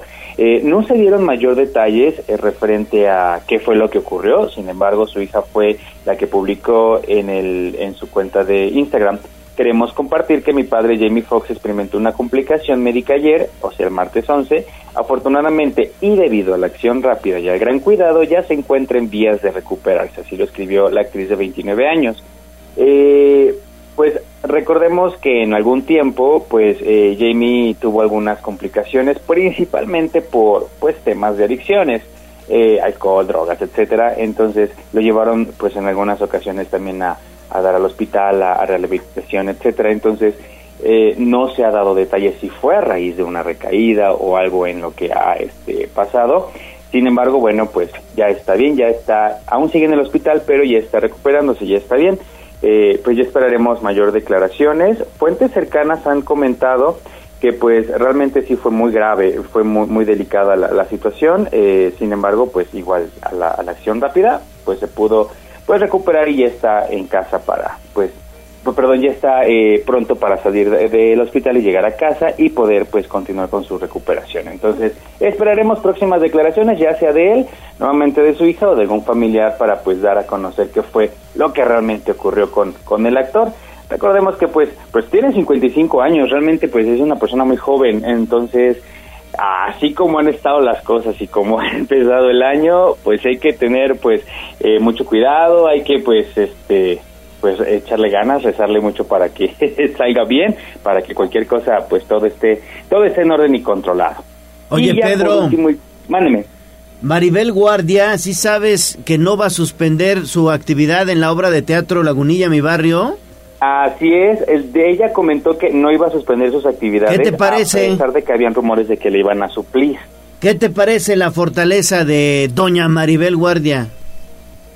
Increíble. La verdad es, eh, yo sigo en lo mismo, es una persona que la verdad es una, una señorona, una, vaya, una, un mujerón muy, muy, muy fuerte, digo, para pues continuar con toda la vida como si nada hubiera pasado, la verdad es este, pues, bastante, bastante fuerte. por Es de reconocerse, ¿verdad? Sí, la verdad sí. Pues ella precisamente declaró eso, que a pesar de que pues ahorita esté pasando por un momento delicado, pues ella retomará sus trabajos. Eh, no comentó pues precisamente que iba a suspenderlo y eh, pues se rumoraba que incluso Ninel Conde iba a este a, a sus- a sustituirla, pero pues ella dijo no, sabes qué, pues viviré mi luto, estaré de luto, pero después regresaré a las a las presentaciones. Entonces pues un mujerón. Sí, ¿verdad? Pues la vida Sí, sigue. ¿no? la verdad sí, yo creo que eh, para muchas personas, sigue. me incluyo, debe ser un tema bastante complicado y ella lo ha estado manejando yo creo que de la mejor manera o tal vez de su manera para pues mantener la mente ocupada. Que puede ser, yo también. Parte de la, de recuperación. Sí, Sí, para no, no pensar o no recaer en ese tipo de cosas, yo creo que sí es como una de las maneras en las que pues puedes mantenerte ocupado y no pensar tanto o no caer en pues temas como depresión o en que pueda pues darte un bajón muy grande de salud y pues que a raíz de ahí pues surjan otras cosas. Entonces, pues tal vez sea una de las mejores maneras en las que ya pueda salir también adelante. ¿Qué más tenemos? Perdón, te interrumpí. No, no, no pasa nada. Eh, pues ya nada más para terminar, eh, recientemente Ariana Grande publicó o fue captada al salir en una en uno de los clubs allá en Londres y las fotos realmente eh, pues son al- son alarmantes. Eh, en estas fotos pues sí el físico que ella luce pues realmente preocupó a los fans preocupó a los fans, pues sí se ve bastante eh, delicada o aparentemente se ve con problemas este, de salud alimenticios. Sin embargo, ella hizo una publicación en TikTok en la que eh, de propia mano aclaró que ella está en su mejor momento, que ella eh, realmente está bien de salud, que estamos comparando el cuerpo que ella tenía antes en una versión no sana de ella, en la que no comía bien, en la que no bebía bien, en la que tenía excesos y que realmente ahora su nuevo aspecto es como ella debe lucir sana. Entonces, pues sí pidió que pues tuvieran respeto ante esta nueva imagen de ella, pues es que así es como ahora se va a mantener y pues obviamente alertó a los fans porque temen que pues la actriz esté atravesando por algún tipo de desorden alimenticio, pues en sus fotos sí realmente se ve muy muy muy delgada pero ella ya salió a decir que no, que ella está bien, que ahora es como así va a mantener, pues ya está en un plan sano de alimentación, entonces que pues solo pide respeto a su imagen y pues nada, no queda más que pues eh, pues respetar lo que ella dice y si ella dice que está bien, pues a los fans no nos queda más que pues tomarla en cuenta que pues está bien. No sé si han visto sus fotos. Sí, incluso yo destacaría esta declaración que dio, que no juzguemos a las personas porque no sabemos qué data ya están liberando, ¿no? Qué problemas tienen cada uno adentro de su casa, en el trabajo, con la familia y demás. Y no juzgar, yo creo que está recibiendo la ayuda necesaria y el apoyo de su familia, que es, lo más importante. Y por eso, como dice ella, pues respetar mi decisión y pues como digo, a los no nos queda más que si ella dice que está bien, está bien. Pues que se pues cuide porque sí se ve muy, muy delgada. Así es, así es. ¿Viste pero las pues, imágenes, Gallo? Allá no. sabrá. Búscalas. No, no vi las imágenes, pero las voy a buscar. Ya, ya, ya, ya juzgarán. pues así es, amigos. Ahora sí, nos vemos mañanita. Prometo Gracias. Por ahí mañana. A ustedes, cuídense que tengas mucho. excelente día. Gracias, igualmente. 9 de la mañana en punto y nos tenemos que ir. Saludos a mi estimado amigo Germán Campos que nos está escuchando, va en trayecto y eh, le mandamos un fuerte abrazo. Nos vamos, mi estimado Tommy. Gracias, gracias a Abraham Merino en la producción, Jazz Guevara en las redes sociales, Ale Bautista. Nos vemos. Mañana tenemos una cita en punta de las 6 de la mañana. Cuídense y disfruten el jueves. Soy su amigo Leonardo Torije, el gallo de la radio. Besen mucho. Día Mundial del Beso. Adiós. Adiós, amor,